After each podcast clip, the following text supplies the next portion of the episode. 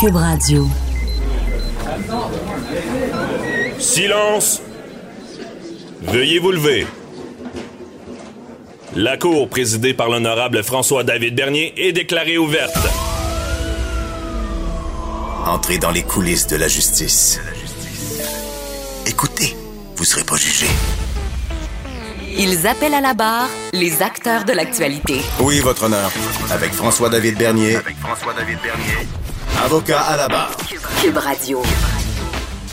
Bonjour, bon vendredi, Euh, vendredi, fin de la semaine, fin de l'émission euh, euh, Avocat à la barre, euh, portion euh, estivale, oui, euh, c'est c'est la dernière aujourd'hui. On va essayer d'avoir du fun aujourd'hui un peu. D'ailleurs, j'ai déjà Maître Sharon Otis qui est avec moi en studio. Oui, Bonjour, bon Maître matin. Otis. Bon matin. Et euh, Maître Otis voulait qu'on prenne une bière, mais j'ai dit c'était un peu trop tôt peut-être hein, Il- pour il est fêter. jamais trop tôt. Il est toujours midi quelque part, c'est ça? C'est à partir de midi on a le droit, mais il est- ou non, c'est il est toujours à 4-5 heures quelque part dans le monde. C'est ça la règle. Trouve le dicton que tu veux, ça peut faire. Et euh, même, c'est ça, aujourd'hui, avec Maître Otis, on va parler d'un sujet un peu plus croustillant, les voisins, les chicanes de voisins. à l'été, l'été est en, en cours encore, c'est pas fini l'été et vous avez euh, vécu une portion de l'été. Vous avez dû déjà avoir des problèmes de voisins ou peut-être vous avez des anecdotes également de voisins euh, généreux, gentils, qui vous apportent le petit apéro. Maître Otis, c'est souvent l'inverse, hein, malheureusement. C'est souvent l'inverse. Je vous dirais que moi-même, ayant un voisin qui, euh, qui chante du karaoké, en tout cas, tout le moins sa femme jusqu'à 2 heures du matin, je vous dirais que ce n'est pas une Whitney Houston. Oh, OK, ouais, moi s'il chantait bien. oui. Euh, donc, euh, les chicanes de voisins, c'est omniprésent. Je pense qu'à chaque fois que je dis ce mot-là à quelqu'un, il a une anecdote à, à- à me conter. Et on vous invite à nous écrire à studio cube radio. Euh, non, studio cube point radio. Écrivez-nous, on veut vos commentaires, vos histoires de voisins, vos questions. Euh, à 10h30, Maître Otis va rester avec moi pour euh, répondre euh, aux questions. Puis on, veut des questions en lien avec les voisins. Aussi, vous pouvez appeler 187 Cube Radio ou au complet 1877 827 23 4-6. D'ailleurs, euh, Sharon, en parlant de voisins, j'ai dans ma revue de l'actualité, j'ai une nouvelle de voisins. C'est des citoyens de Limoilou irrités par les cloches de l'église. On est vraiment rendu là, Maître Otis? Ben, on est rendu là, on est rendu qu'on on ne tolère plus grand-chose. C'est ce qu'on en voit et assurément, euh, pour la plupart de ces voisins-là, n'ont pas pu ignorer, à, à tout le moins, qu'il y avait un clocher d'église hein, euh, ben, dans les environs. Ce qu'on dit dans les clochers d'église anciennement, c'est ce qu'on voyait le plus, ce qui était le plus C'est le centre-ville. Ouais. Donc, euh, regardez, ça fait partie des inconvénients, je pense. On n'est plus dans la religion avec les, les, les cloches. On est dans, dans le culturel, mais sans, sans se lever et d'entendre des cloches d'église. On, quand on entend des cloches d'église, on pense, on pense pas à notre chapelet de nos jours. Je veux dire, c'est, culturel dans, dans, dans notre vie. Là. On s'en vient avec une, une, je vous dirais, une population aseptisée. Ouais, ben c'est ça. Ben des histoires de voisins, ça joue des deux bords. Il y en a qui chiolent trop. Il y en a qui se plaignent des fois pour des, des problèmes d'enfants. Euh, des fois, ça va loin. C'est sûr qu'il y des fois y a des enfants qui peuvent crier pas mal. Euh, on va en parler de toute manière tout à l'heure. Mais pour cette nouvelle, des citoyens qui se plaignent à Limoilou, ça c'est dans à Québec. Euh, c'est un petit groupe de citoyens de Limoilou qui euh, qui- qui disent, dans le fond, que les cloches de l'Église sont incompatibles avec la laïcité. Bon, bon, bon. Là, hier, on en a parlé avec euh, Maître Boily. L'histoire de la laïcité, là, c'est pas partout, là. Je veux dire, c'est les gens en position d'autorité seulement. On n'a pas élargi ça. On n'a même pas réglé encore la problématique des gens qui se présentent pour avoir des services avec le visage voilé. Avec les élections qui s'en viennent en ce moment, mais théoriquement, on n'a pas réglé cette portion-là avec le projet de loi, projet de loi, avec la loi 21 qui est en vigueur. Et donc, euh, c'est vraiment euh, ces citoyens-là qui disent que euh, bon, c'est ça va pas, c'est incompatible avec la laïcité et on est rendu dans dans ce que ce qui serait des nuisances auditives. Bon, les cloches de l'église sont rendues des nuisances auditives. Euh, je sais pas, mais légalement, je vous le dis mon opinion, ça passera pas cette histoire-là. Euh, J'ai fait des dossiers de, de nuisances auditives et on s'entend c'est pas des cloches d'église, c'est des bruits stridents, c'est des bruits qui vont affecter la vie de quelqu'un, qui sont anormaux. On peut aller là lorsqu'on parle de, nuisances sonores. En tout cas, tout à, l'heure avec euh, Maître 6, on reparle des voisins et on répondra à vos questions à 10h30. Sinon, euh, dans l'actualité judiciaire, il y a des cas un peu plus sérieux. Euh, il y a la femme qui a été immolée à Québec. Son ex-conjoint est de retour en cours aujourd'hui. Ça va, ça va être rapide, on le sait. Euh, pour ceux qui se demandent tout le temps pourquoi ils reviennent en cours, pourquoi il y a des gens comparus, il revient, euh, qu'est-ce qui se passe, souvent on l'expliquera jamais assez. Il faut comprenez bien que ben quand quelqu'un est arrêté, on peut pas dire que c'est lui encore, malgré qu'on comprend que ça doit être lui là, mais on, il y a la présomption d'innocence. Donc il est arrêté. Là, la, la, charte fait que euh, les règles, dans les 24 heures ou dès qu'un juge est disponible, là, il faut vraiment le faire comparaître. C'est pour ça qu'on le fait rapidement, souvent le week-end, euh, quand, dépendamment euh, où est-ce qu'ils sont, là, sont dans, arrêtés où, incarcérés où, ben souvent ça peut se faire par téléphone au poste de police. Après ça, ben le lundi, on va les amener au palais pour une comparution un peu plus formelle. Les juges sont frileux là-dessus pour être sûr de pas enfreindre cette règle-là sacrée.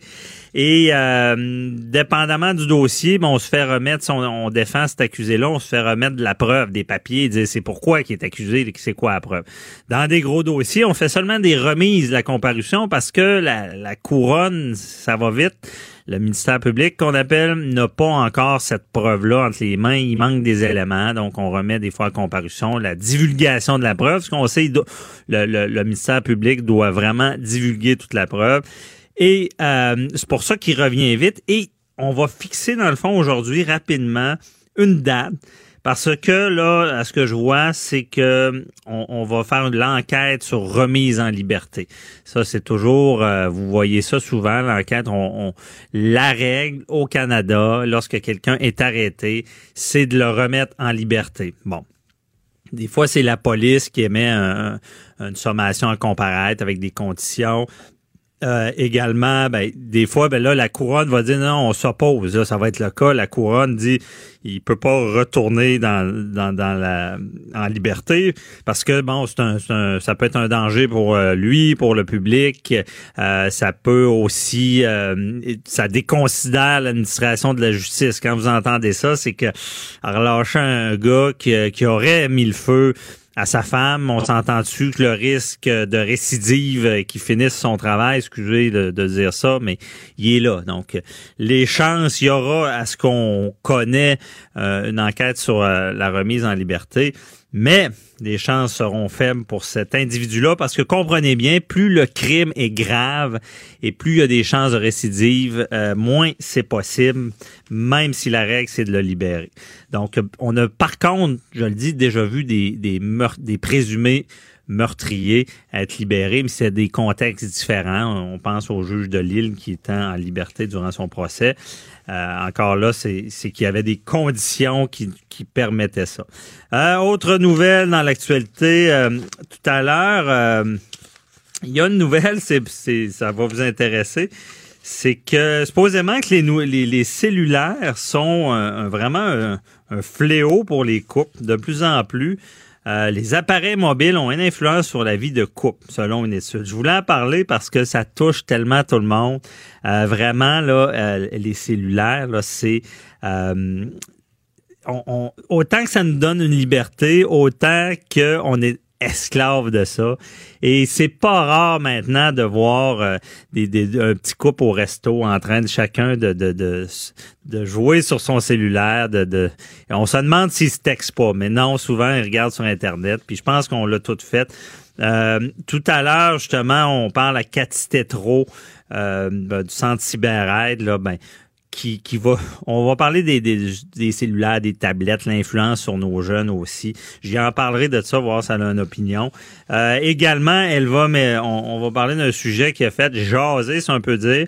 Safia Nolin se met à nu dans le clip de la chanson Lesbian Breaking Up Song. Donc, euh, c'est le... Il y en a que ça choque, il y en a que ça choque pas. Elle, ce qu'elle dit, ben, c'est qu'elle dévoile sa nudité en s'acceptant.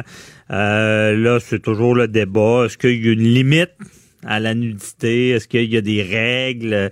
Est-ce que c'est moral? Est-ce que c'est pas moral? Est-ce que dans, dans, dans l'ère des sextos puis des, des, du fléau qui touche les jeunes de, de partager des photos nues, euh, de voir leur idole euh, dans un vidéo toute nue, est-ce que c'est c'est c'est correct? Est-ce que c'est l'image qu'on veut donner aux jeunes?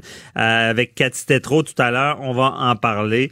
Et évidemment, j'imagine que c'est peut-être pas l'idéal de nos jours, mais c'est encore une fois, c'est deux deux grands droits, la liberté de, de, de pouvoir s'exprimer et euh, moi, je me demande tout le temps, est-ce qu'il reste des règles euh, à, tout ça?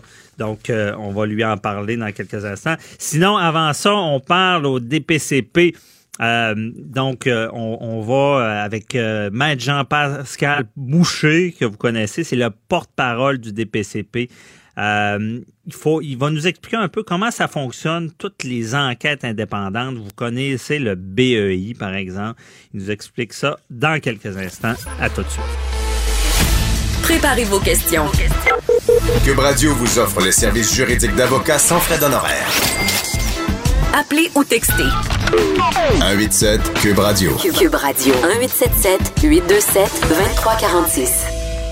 Les raisons qui amènent, parfois, c'est le DPCP, directeur des poursuites criminelles et pénales, que vous connaissez tous, qu'on appelle communément la couronne, euh, à émettre des communiqués. Bon, c'est vraiment, il y a de, de, plus en plus, ils vont communiquer avec la population, les informer, parce qu'on sait, les procès, c'est de plus en plus médiatisé, les gens veulent savoir ce qui se passe. Et euh, on, on donne l'exemple des enquêtes indépendantes, par exemple le BEI, Bureau d'enquête indépendante, lorsqu'un policier euh, pourrait avoir commis quelque chose, bon, on met un bureau qui est vraiment indépendant. On ne veut pas que la police enquête sur la police pour enlever toute apparence de conflit, évidemment. Euh, et là, on voulait savoir euh, à quel moment, pour quelle raison le DPCP va communiquer. Et on va parler à son porte-parole, maître Jean-Pascal Boucher. Bonjour. Bonjour, bonjour, Maître Bernier. Merci, Maître Boucher, d'être avec nous. Euh, vous êtes la, la voix du DPCP. Euh, vous faites bien votre travail, je le dis souvent, parce qu'on sent que pour l'administration, ben, pour, pour que le public connaisse le droit, c'est important de connaître le système, d'y avoir confiance. Et pour vous, c'est important de, de communiquer. Mais c'est dans, dans quel moment vous sentez le besoin d'expliquer des choses? Toujours un plaisir de partager le micro avec vous. Effectivement, euh, particulièrement euh, le sujet d'aujourd'hui, c'est euh, nos communications publiques en matière d'enquête indépendante. Si vous me permettez un mhm. bref préambule, je reviendrai d'abord, je reviendrai d'abord sur la règle générale. Comme vous l'avez bien dit, le, public connaît mieux, de mieux en mieux le DPCP et les gens connaissent notre responsabilité, c'est-à-dire de déterminer si on doit porter des accusations ou non au terme des enquêtes policières. La règle générale, c'est que nos opinions, lorsqu'on refuse de porter des accusations, nos opinions ne sont pas publiques. Alors, on ne mhm. peut pas rendre public euh, les motifs qui sous-tendent notre décision. Euh, mais il y a une exception, c'est celle du Bureau des enquêtes indépendantes, et je vais y revenir. Euh, juste pour bien comprendre, c'est que faut, faut, bien savoir que la raison pour laquelle on ne peut pas communiquer lorsqu'il s'agit d'un dossier tout à fait normal, c'est que c'est une, une, opinion juridique. Et les tribunaux ont reconnu que pour préserver l'indépendance, l'objectivité des procureurs, pour éviter que ceux-ci travaillent sous l'effet de la pression, une pression mmh. Qu'elle soit politique, médiatique, policière, etc., le, leur pouvoir discrétionnaire d'autoriser ou non est, gardé confidentiel, tout comme l'enquête généralement. Évidemment aussi pour ne pas euh, nuire, euh, par exemple, à l'individu qui ne serait pas accusé, parce que imaginez-vous qu'on communique le fait qu'une enquête a été euh, a eu lieu sur un individu, mais qui n'est finalement pas accusé, il n'y a pas de preuve, mais celui-ci pourrait vivre les stigmates finalement de, de, de la comme s'il avait été accusé alors qu'il ne l'est pas. C'est ça. Puis, Maître Boucher, j'en profite euh, pour vous demander, parce que dans le public, il y a une croyance. Souvent, on voit un communiqué euh, du DPCP qui dit, bon, qu'il n'a pas euh, une telle personne ne sera pas accusée parce qu'il n'a pas une preuve suffisante pour l'accuser. Mais il reste qu'il y a une présomption d'innocence. Si une personne n'est pas accusée, on ne peut pas dire ben il y, avait de la preuve, mais c'était pas assez. Je veux dire, est accusé ou pas là. Ben, vous avez tout à fait raison. Ça serait l'impact, l'impact sur un individu qui est, euh, qui est présumé innocent de, de, de révéler l'existence d'une enquête à son égard mhm. et qui pourrait finalement nuire à sa réputation et y causer un tort important. Maintenant. Mais, euh, désolé, autre question. Euh, vous dites aussi d'expliquer pourquoi on n'accuse pas, si ça devient comme un peu un avis juridique, ça, peut laisser des traces euh, qui sont négatives dans le système si le, la couronne expliquait pourquoi il ne poursuivra pas? Ben en fait, c'est que, comme je vous disais, ça pourrait avoir un impact significatif ou un stigmate important sur mhm. la personne qui n'est pas accusée. Tu sais, si par exemple il y a une enquête, permettez-moi de vous prendre un exemple de vol à votre égard. Je sais bien que vous feriez jamais ça, mais je vous prends un exemple et que finalement la preuve s'avère totalement, euh, totalement absente et qu'on euh, n'a absolument pas porté d'accusation, mais juste le fait de révéler qu'il y aurait eu une enquête sur vous mhm. pour une affaire de vol, ça vous causerait un tort important. Alors c'est pour cette raison-là que, de façon générale, on ne communique pas les motifs de nos décisions. Ça préserve finalement le rôle du procureur de travailler objectivement et en toute indépendance dans ses décisions. Maintenant, pour en arriver aux enquêtes indépendantes, mais là, ça, c'est une exception à la règle générale dont on vient de parler. Les enquêtes indépendantes sont tenues euh, à l'égard d'un policier lorsque euh, une personne est blessée ou décède euh, à la suite, par exemple, d'utilisation d'une arme à feu et ou d'une intervention policière lors de sa détention aussi, par exemple. Alors mhm. là, il s'agit finalement d'un policier qui est visé par une enquête euh, et à ce moment-là, c'est le bureau des enquêtes indépendantes qui est chargé de l'enquête pour assurer, comme vous l'avez dit en, entrée de jeu, une indépendance et qu'il n'y ait pas de, comme vous avez dit, la, police qui enquête sur la police. Ce mhm. bureau-là a été créé et à l'époque de la création, Maître Murphy, la directrice des poursuites criminelles et pénales, s'était engagée à, transmettre de l'information sur les motifs de nos refus, engagement qu'elle a tenu parce que depuis ce moment-là, lorsque on ne porte pas d'accusation à l'égard d'un policier au terme d'une analyse, mhm. eh bien, on émet un communiqué, on publie un communiqué afin que le public puisse comprendre pourquoi. Et ce communiqué-là contient finalement une trame factuelle de ce qui s'est passé et ainsi que l'analyse du procureur permettant à ce moment-là au public de comprendre pourquoi euh, le policier, dans le cadre de ses fonctions, n'a pas été accusé. Parce que les policiers, vous le savez, ont, euh, sont investis d'un pouvoir exceptionnel dans l'exercice de leurs fonctions, hein, euh, dans la préservation de la sécurité publique, la protection et la répression du crime. Alors, ils peuvent recourir à une force importante, voire même mortelle dans certaines circonstances, et c'est leur imputabilité finalement qui fait en sorte qu'il y a été mis en place le Bureau des enquêtes indépendantes et, et et au terme de l'enquête, c'est le DPCP qui analyse la finalement de l'opportunité et de la suffisance de la preuve, à savoir si des accusations doivent être portées. C'est l'importance, dans le fond, de la transparence, parce que c'est ça, des fois, les, le public peut être cynique en lien avec l'autorité, dire, bon, on sait bien, c'est à cause qu'ils ont, des privilèges, des choses comme ça. C'est vraiment d'enlever tous ces, ces, ces préjugés-là en expliquant le pourquoi, là. Vous avez raison, et d'autant plus que euh, le, règlement finalement et la législation prévoient que le Bureau des enquêtes indépendantes doit communiquer l'existence du début d'une enquête, sa transmission au DPCP. Alors, dans cette foulée-là, au terme de notre analyse, on considère important, évidemment, que le public puisse savoir ce qui, euh, ce qui en a euh, résulté au terme de l'analyse. Parce que dans l'éventualité d'une accusation, évidemment, le processus judiciaire est public. Euh, le public pourrait suivre l'accusation, pourrait se rendre au palais de justice et, et, et, voir le processus se dérouler. Maintenant, quand la décision en est une de refuser de porter des accusations, ben le moyen choisi, c'est le communiqué de presse qui nous permet à ce moment-là d'exposer les motifs pour lesquels on en arrive à, refuser, avec une trame factuelle qui reprend ce qui s'est passé au moment des événements. Alors le public est à même de se faire une idée sur, euh, le, sur le travail finalement important que le procureur fait. OK. Et euh, c'est bien expliqué, on comprend bien cette transparence-là. Et j'en reviens aussi au pourquoi on n'explique pas bon, ben, un citoyen, s'il est accusé ou pas, il y, aurait aussi un danger, je comprends bien, de, de un peu de justification. Euh, on n'a pas accusé telle personne pour telle telle raison, et là, les gens pourraient se servir de, de, de l'explication pour essayer de ne pas être accusé, ou je sais pas. Il y aurait ce danger-là d'une sorte de précédent à chaque fois qu'on explique. Ben, d'une certaine manière, il y aurait aussi différentes euh, différentes situations où ça pourrait nuire des, dans certains cas euh, à une victime présumée, à des mhm. tiers innocents. Euh, ça pourrait dans certains cas aussi révéler des informations. On voudrait pas hein, révéler des informations sur des techniques d'enquête, par exemple. On voudrait jamais vouloir offrir des munitions aux, aux, mhm. criminels. Alors il y a différents différents critères qui font en sorte qu'il est justifié de ne pas communiquer dans le cas des, des, des dossiers ou de la règle générale. Maintenant, comme je vous l'ai expliqué, en matière en matière d'enquête indépendante, c'est de façon systématique qu'il y a une communication publique du résultat de l'analyse. OK.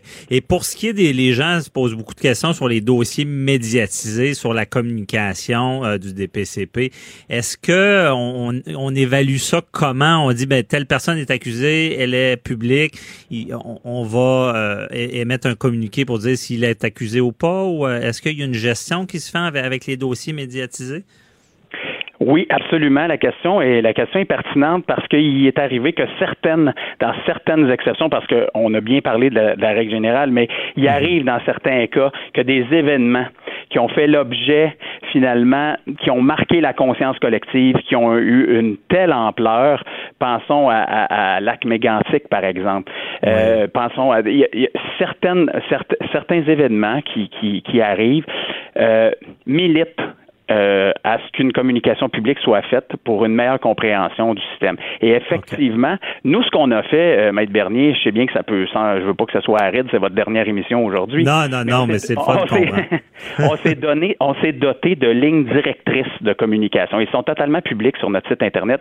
Le ah, public intéressé peut aller les lire. Et les critères ont été déterminés sur euh, les, les, les, les, les moyens, finalement, d'en arriver à prendre la décision de communiquer davantage. Donc, il y a une réflexion qui a été faite, qui a été mûrie et qui a été couchée sur papier, qui fait en sorte que les gens peuvent comprendre le processus décisionnel qui fait qu'on va arriver à communiquer davantage ou dans d'autres certains cas, on va avoir des limites, hein, que ce soit par la loi, des limites à, la possibilité de communiquer. OK. Et vraiment, tout ça, euh, est-ce qu'on peut dire que c'est un peu dans le cadre de la, que, que c'est très important, la confiance du public vis-à-vis du système. Est-ce que c'est ce qui englobe un peu toutes les communications que vous allez faire? Absolument, absolument. C'est le cœur. En fait, c'est dans mhm. l'intérêt public afin de préserver la confiance du public envers l'administration de la justice, mais aussi préserver l'indépendance de l'institution du DPCP. Alors, c'est ça qui nous guide. Euh, évidemment, on en a discuté au début de l'été ensemble. La, la, confiance du public envers le système de justice est cruciale et, et, et donc toutes nos actions euh, sont guidées par, euh, par, par, par, ça et ça, c'est, c'est certain. OK. Merci beaucoup euh, pour euh, ces explications-là, Maître Boucher. Et c'est la dernière de la saison estivale, mais ça va continuer les week-ends. Donc, euh, je parlerai, j'espère que le DPCP va des fois continuer à nous informer. J'ai trouvé ça très intéressant cet été de, de, vous entendre sur différents, différents aspects. Je pense qu'on on, a rempli un peu la mission de, de, vulgariser, de faire mieux comprendre le système aux gens. Merci beaucoup. Ben, Permettez-moi de vous remercier. Boucher. Oui, permettez-moi, merci. Euh, permettez-moi de vous remercier, Maître Bernier, parce qu'effectivement, tout au cours de l'été, vous avez commencé par Maître Murphy, la directrice, et ensuite mhm. plusieurs de mes collègues procureurs qui ont expliqué différents, différents sujets. Ça a été très agréable de le faire en votre compagnie. Alors, merci encore. Et euh, ça permet aux gens, ça permet aux gens ensuite de mieux connaître puis de, de s'abonner à nos réseaux sociaux, etc., pour en ben savoir davantage. Et ce sera toujours un plaisir de collaborer avec vous merci beaucoup. Très apprécié d'entendre ça. on, se reparlera certainement. Bonne journée, là. Bye bye. Bonne journée. Au plaisir. Au plaisir. Restez là. Je parle avec Cathy Tétrault du Centre CyberAide. On parle de Safia Nolin. À tout de suite. Avocat à la barre. Avec François-David Bernier. Des avocats qui jugent l'actualité tous les matins.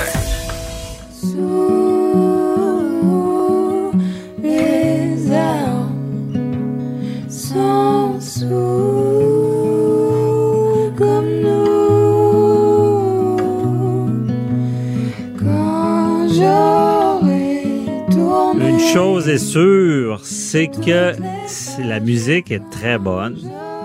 Euh, pour Safia Nolin, je pense que personne ne va critiquer sa musique.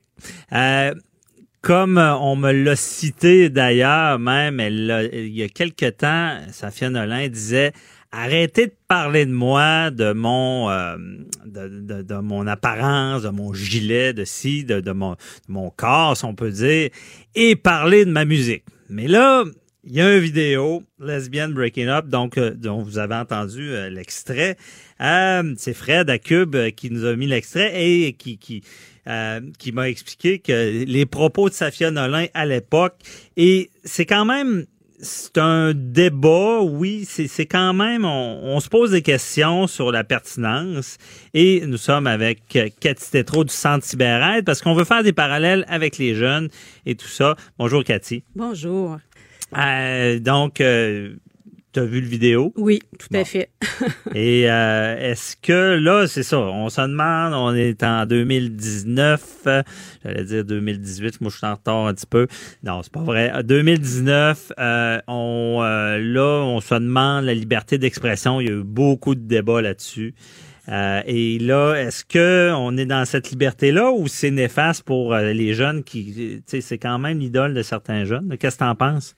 Euh, moi, j'ai été un peu euh, choquée. Et là, je ne veux pas euh, atteindre son message ou son mhm. objectif, hein, de, s'accepter tel qu'on est, de, de, de, Mais par contre, ça va vraiment à l'encontre de ce qu'on enseigne aux jeunes. Ah oui. Parce, avec les, les réseaux sociaux. Et écoutez, là, c'est vraiment, là, j'ai sorti quelques images que je démontre, euh, que je montre aux jeunes dans, au secondaire pour euh, leur expliquer c'est quoi l'hypersexualisation. Euh, Millie, euh, Cyrus, qu'est-ce qu'elle fait, elle, pour vendre ses vidéos? à se montre nue. Euh, donc, j'explique vraiment un peu que le sexe fait vendre. Et je leur dis de ne jamais, jamais, même par amour, même par obligation, même par menace, qu'il n'y a aucune cause qui peut faire en sorte qu'ils peuvent se montrer nus ou envoyer des vidéos nues parce que ça peut nuire à leur réputation. Puis à partir de 18 ans, oui, c'est légal. C'est pour ça qu'elle a le droit de se montrer nue parce que c'est légal, mais je leur explique que ce n'est pas moral. Et là, ce matin, j'avais peur d'aborder le sujet parce que je me suis dit, je vais me faire lancer des tomates parce que j'ai peur que les gens pensent que je suis euh, en désaccord avec ce qu'elle euh, veut passer comme message. Mais je suis pas sûre que ce soit pour ma part, pour ma part en tant qu'intervenante jeunesse, je suis pas sûre que ce soit la bonne façon de passer ce message-là. Voilà, c'est là où j'en viens. Puis, je dis souvent aux parents, servez-vous de faits médiatiques, justement, d'histoires, pour mhm. expliquer à vos enfants que ça se fait pas. Donc, voilà. Donc, oui, je suis désolée pour, tous ceux et celles qui, qui l'aiment beaucoup puis qui, qui aiment sa musique, mais pensez toujours au message, au modèle qu'on montre aux jeunes qui vont être nos futurs adultes et qui déjà ont de la difficulté à savoir les règles, les balises, les valeurs à, à, à, prôner sur le web. Et là, son vidéo passe partout. Là.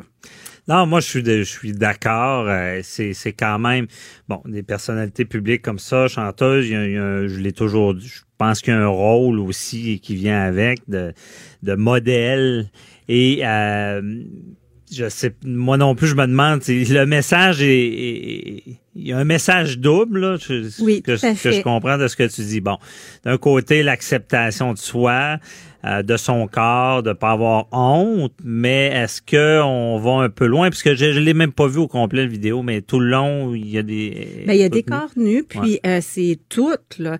Tu sais, je me dis, excusez là. Pourtant je suis bien cool, ok? tout le monde mm-hmm. va le dire. Mais mais là c'est juste le les petits y ont accès, les ados y ont accès, donc c'est parce que c'est une vidéo clip, ils vont sur YouTube, ils vont un peu partout, ça a passé dans les médias. Et là, à quelque part, le message est euh, pour quelle cause finalement on peut se montrer nu de bord? Mhm. Qu'est-ce qui est important? Tu sais, elle, c'est sa cause. Moi, la mienne, c'est d'informer les parents puis les jeunes. Alors, nos causes vont à l'encontre un peu. Puis je le sais que c'est des gestes comme elle a fait qui vont faire avancer certaines causes. Mhm. Mais pour ma part, c'est vraiment pas une, une bonne façon de dire qu'il faut s'accepter. OK, je comprends. C'est vraiment, c'est, c'est peut-être pas la bonne manière de le dire, euh, mais là, on, tu on parle, on, on, on, a de la difficulté à mettre le doigt sur le problème, sur le malaise. Moi, ce que je pense, honnêtement, Cathy, c'est que... papa, par exemple en tant que papa. Oh là, dis-moi pas ça. Ben oui, mais c'est ça l'affaire. C'est ça en tant que parent, en tant que papa, ce que nos enfants voient. C'est pas en tant que que, euh, que, que, que, ceux qui l'aiment beaucoup, que ceux qui, qui partagent toutes ses convictions. C'est en tant que parent, quand on voit ça, comment on va l'expliquer à nos enfants? Comment comment tu l'expliquerais à ta fille, par exemple, qui aurait 12 euh, ans, là? Parce que là, tu veux éviter justement le partage de photos osées. Ben, je vois votre visage changer, maître Bernier. Honnêtement, bon, c'est la dernière, c'est vendredi, c'est l'entrevue que je suis le plus ambigu. Euh, c'est, je, trouve, je vais le dire, je trouve que de nos jours, moi, je suis un gars un peu, j'aime les petites traditions, j'aime, j'aime. Euh, quand je vais dans le Maine, j'arrête tout le temps au même Tim Horton. Je sais pas, j'ai des, j'ai, malgré, puis je suis un, un, gars très très ouvert, mais je trouve ça triste quand on enlève toutes les, les balises, toutes les, les, les, les bases, et que on dit que tout maintenant dans notre société est acceptable sans problème. J'aime pas ça, moi. Puis je l'ai déjà dit pour la liberté d'expression. Exact. Je, je crois vraiment que rien n'est absolu et moi, j'ai, l'impression que il euh, y, a des gens qui. Safia Nolin, elle a des bonnes causes, mais elle aime choquer. Et je, je crois que ce vidéo-là est, oui, d'un, côté pour l'acceptation, mais qu'on savait très bien que ça allait choquer.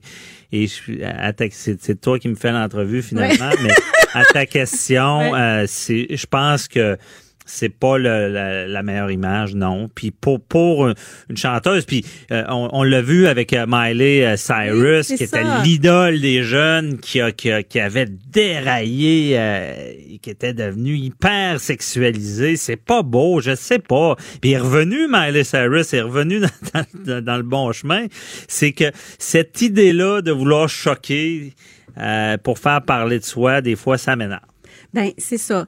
On dit aux jeunes de ne pas utiliser le corps pour obtenir des choses. Mhm. OK? Et, là, elle l'a fait.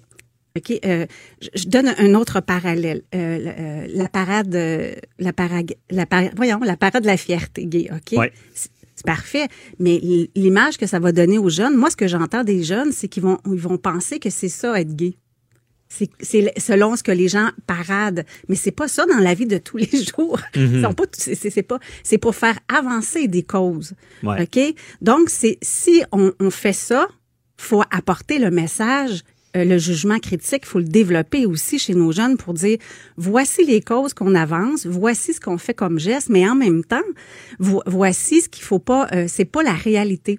Mhm. C'est pas ce qu'on prend dans la réalité. Puis moi aussi, je suis dans un, j'essaie de, de, faire monter les valeurs familiales, le respect, la fidélité. Est-ce que je suis en 2019, mais oui, j'ai le droit, là, euh, j'ai le ah droit d'être comme ça. Puis en même temps, donc, on a chacun nos façons de penser, mais de sortir puis d'aller à l'encontre des fois de ce qui se passe en ce moment, c'est c'est malaisant parce que je me suis dit comment je vais comment ça va être interprété la façon que je vais amener ça? D'ailleurs, j'arrive là-dessus. On était on est à avocat à la barre, je suis avocat. Oui. Et vous savez qu'un avocat aime toujours les deux côtés de la médaille. Exactement. On va aller sur l'autre bord de la médaille. Allons-y parce que on parle d'éducation, euh, on parle puis le, message de Safia Nolin, il, est vrai là. On l'a vu déjà dans des, des, des, jeunes femmes. Euh, on a vu des, des c'était très, euh, il y avait des photos de jeunes femmes. Là, je sais plus quel organisme avait fait ça, puis c'était rien d'osé. Et on montrait le corps de la femme parce qu'il y a tout l'hypersexualisation qui est pas seulement nu mais de corps parfait dans, dans les médias. Bon, le message est bon. C'est pour ça que je suis de l'autre côté de la médaille. Je me dis ben peut-être c'est correct aussi parce que quand ma fille, là je parle de mes enfants, si euh, mon gars qui est plus vieux, s'il écoute un film, la première chose que je vais lui dire, c'est ce n'est pas la réalité ce que tu vois. C'est la violence qui est là n'est pas la réalité ce que tu vois. Donc j'en viens à, à, ma question. Il n'y a pas lieu, c'est pas encore plus de sensibiliser les, les jeunes à ce qu'ils voient que de dire euh, ce qu'ils voient va les, oui, vont les influencer? C'est ce qu'on fait, ce matin. OK. Dans le fond, c'est le but de notre entrevue, c'est de dire ce qui se passe en ce moment n'est pas ce qu'ils doivent faire pour obtenir des choses. Mhm. OK? Ça, c'est ça le but de notre entrevue. Vous avez tout à fait Il y a bien une compris. cause en arrière de ça. Il y a une cause en arrière pas de personnel. ça. Mais vous, en tant que parent, je suis assurée que vous allez expliquer ça. Mhm. Mais c'est parce que vous êtes conscient, vous êtes là-dedans à tous les jours. Il y a des parents qui sont pas dans les mêmes milieux que nous, qui voient pas les mêmes choses que nous. Et, et je dis vous et nous parce que nous sommes quand même dans, dans, dans plus les conséquences négatives des comportements Ouais. sur le web, par exemple. OK? Mhm. Puis si les parents ne sont pas ouverts à ça ou ne sont pas conscientisés, ils pourront pas l'expliquer à, le- à leur enfant. Et moi, c'est ces enfants-là qui n'ont pas l'explication qui, ce matin, je m'inquiète un peu. Je me dis, il faut absolument absolument, à chaque fois qu'on va, on va démontrer la cause ou, ou les bienfaits d'une cause, comme les bienfaits que, pourquoi elle a fait ça, c'est- parfait. Mais la façon qu'elle l'a fait, faut l'expliquer aux enfants que c'est et je vous le dis, là, ça va vraiment à l'encontre de ce que je fais dans les écoles. Ça n'a pas de bon sens. Je, je- et quand, quand Ouais. là, euh, Miley Cyrus, là, j'explique son cas, là, je montre vraiment une photo de Anna Montana avant. Ouais. Puis, euh, quand elle est rendue tout nue, ça boule. Anna Montana étant la- le personnage Oui, là, dans de un- Disney puis tout Oui, ça. puis là. elle avait des millions de fans. Puis là, du jour au lendemain, elle devient nue, euh, sexy, hyper sexualisée, puis euh, on, on fait ce qu'on veut, mais ses, ses fans, qu'est-ce qu'ils ont vu là-dedans comme message? C'est pas évident pour des jeunes de comprendre pourquoi elle est comme ça. Ça veut-tu dire que c'est acceptable? Qu'est-ce que ça veut dire? Et là, moi, je leur explique pourquoi elle a le droit de se montrer nue, et les jeunes vont me dire parce qu'elle est belle. Ah ouais. Oui. Ok. Troisième dis, non, non, non, non. Pourquoi elle a le droit de se montrer nue? Parce qu'elle est riche. Ah ouais. Mais non, pourquoi moi j'aurais le droit de montrer? Ah. là, sont là, ben là, OK. Je suis pas riche, pas mince comme... euh, tu sais, là, sont là, OK, ils sont bien embêtés. Là, je leur dis, parce qu'elle a 18 ans et plus, seulement. Mhm. Seulement ça. C'est un choix, C'est un choix qu'elle a un fait. consentement qu'elle a. Ouais. Ça veut pas dire que c'est un bon choix qu'elle, elle a fait. C'est pas les mêmes, peut-être, objectifs que Madame Nolin, quand même. Là, on peut pas comparer ça. Hein, c'est important de le dire. Ouais, non, Hein, faut ça. pas comparer ça à ça. Mais quand même, les jeunes ne, ne vont pas voir les bonnes euh, causes, les bons objectifs à ça. Nous, on pense que ça va de soi. là. Mais Mhm. Pas, pas pour eux. Il faut vraiment prendre le temps de leur expliquer, là, aux plus jeunes qui ont accès à ça. Mais c'est, effectivement c'est complexe à expliquer. Surtout que les jeunes vont- veulent souvent être plus vieux que leur temps. Là, je veux dire, euh, veulent, veulent être comme des adultes, voient des modèles, veulent agir de la même chose. Euh, et euh, par contre, d'ailleurs même, j'aurais dû faire mes devoirs. Je sais même pas jusqu'où. Euh, même je vais, em- je vais embarquer Matt Sharon Otis dans la conversation parce que c'est une avocate aussi. Quand il est mal pris, il m'a Ouais, c'est ça. Matt Otis euh, a fait des meilleures opinions juridiques que moi. Euh, et je me demande, y a-tu des lignes dans dans dans tu sais, qu'est-ce qu'on peut faire à la télé? On peut-tu montrer n'importe quoi? Et où à la ligne Bonne ça. question au niveau de la télé. Tu sais, je, veux- je veux dire, à quelque part, euh, pour que ça... Il y y y y a des scénarios, exemple, on a vu ça, quelqu'un qui ferait une agression, on la diffuserait, mais c'est une infraction criminelle. Oui. Euh, et je sais pas jusqu'à quel point un producteur, dans ce qu'il va montrer, dans la nudité, jusqu'où va aller et jusqu'où légalement, là, je fais, je pense à voix haute, jusqu'où à un certain moment, ça, ça va être euh, quelque chose qui, qui, qui serait 18 ans ou plus ou, ou pas, là, c'est ça.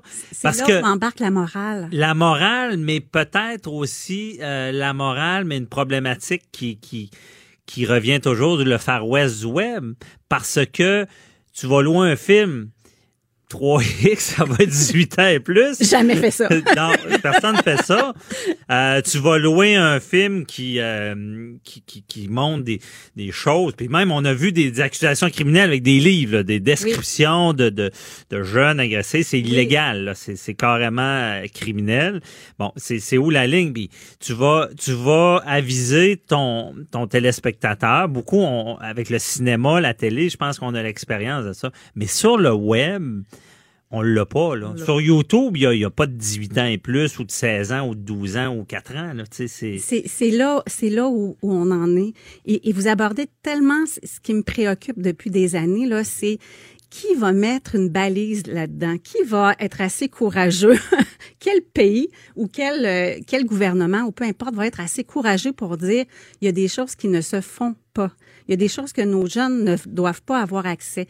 18 Hey, c'est ça, parce qu'on parle des jeunes. On parle toujours des jeunes. Tout se fait parce qu'il y a des, des films pornographiques. Oui, c'est c'est pas ça. illégal. C'est illégal s'il y a des mineurs, là, je le rappelle, puis comme tu l'as Oui. dit. Mais euh, c'est ça. Où est est-ce que il y a, y a personne qui régit ça comme on le fait avec les films, la télé, sur le web? Donc, ça en revient à dire ce qu'on a dit au départ. Les parents. Les parents. Voilà. Euh, L'accès. Mais encore là, comment tu gères ça? Tu sais, je sais pas. C'est, c'est euh, en attendant, mettons, en attendant, parce que souhaitons qu'il y ait des balises un jour, des lois, des règlements, là, parce que ça va. euh, bon, en attendant, moi, je pense qu'on peut vraiment axer sur le développement du jugement critique de nos enfants, un lien de confiance, euh, l'affirmation de soi, l'estime de soi, le jugement critique. Écoute, tous ces produits-là, ce film-là, ces, ces annonces-là, ces vidéos-là, c'est pour vendre des produits. Ouais. Euh, euh, si, tu sais, c'est correct que tu les regardes parce que tu les regardes avec tes amis, même si moi je veux pas à la maison, mais je suis pas mal certaine ou certain que tu les regardes. Alors voici là-dedans ce qui se passe n'est pas la réalité. Mhm. Donc, en attendant, tout ce qu'on peut faire en tant que parent, c'est vraiment démêler les affaires. Comme Ben oui, c'est l'éducation. Puis Oui. comme avec les films, on le répète aux enfants, ce n'est pas la réalité. Puis s'ils comprennent pas ça, on a un méchant problème. Parce que regardez ce qu'il y a dans les films, c'est euh, seulement avec la violence puis les, les jeunes. Là, Je le sais pas. Et- Je sais pas. en tout cas, c'est pas c'est de la fiction. Et encore une fois, ben on voulait analyser tout ça. On n'a pas les réponses. Euh, On n'est certainement pas la cause de s'accepter. Inquiétez-vous pas. Mais où est la ligne avec la nudité puis l'image qu'on donne aux jeunes? Oui, puis pourquoi On s'en reparlera, Cathy. J'espère que tu vas continuer à venir nous voir parce que l'émission va continuer en Ah, mode euh, tout à fait. à l'automne, euh, les week-ends. Super. Bon, tu veux, moi, je fais signer mes contrats en ordre, En contrat ligne. verbal. Deux heures par jour avec des avocats. Ah, inquiétez-vous pas, là, la consultation est gratuite de 9 à 11. De 9 à 11.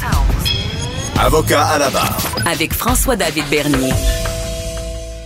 Je suis toujours avec euh, Matt Sharon Otis et c'est l'heure de parler des voisins. Des fameux voisins. Film, des voisins. Et là, je- Maître Otis, je pars le chronomètre. Là, je vous donne deux minutes, pas plus. Expliquez-nous le droit. Là, le- on, on va faire ce qui est rough au début. là. Bon. C'est quoi légalement un trouble de voisinage? Ce qu'on ce qu'on définit là, au sens du code, là, le trouble de voisinage, là, ça impose aux voisins d'accepter les inconvénients normaux du voisinage. Cependant, dans la loi, il n'y a pas de codification pour expliquer c'est quoi, qu'est-ce que la normalité. OK? Alors, votre normalité sera pas nécessairement la mienne et vice-versa. Comme on aime en droit. Et toujours. C'est flou, c'est gris, ça donne l'ouvrage aux avocats.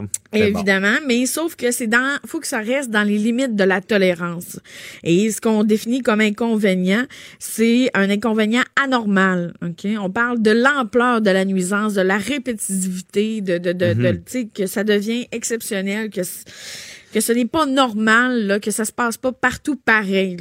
C'est ça. Et là, ça affecte vraiment une personne. C'est- pas seulement des inconvénients euh, de la vie courante. De la vie courante. euh, OK. Bon, parfait. On, on a la définition.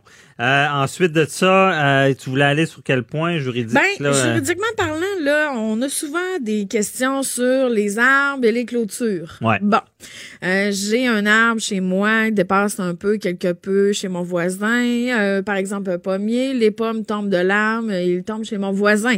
À Mhm. qui appartiennent ces fameuses pommes? À moi, à la propriétaire de l'arbre. OK. Mes branches dépassent chez mon voisin. Est-ce que mon voisin peut les couper? Euh, de quelle façon on procède? Donc, euh, un, il vient m'aviser. Deux, si je ne les coupe pas, il ne peut pas se faire justice à soi-même. Mhm. Donc, doit demander à tout le moins euh, via, mais il y a la médiation qui est possible, là, la médiation entre Mhm. voisins.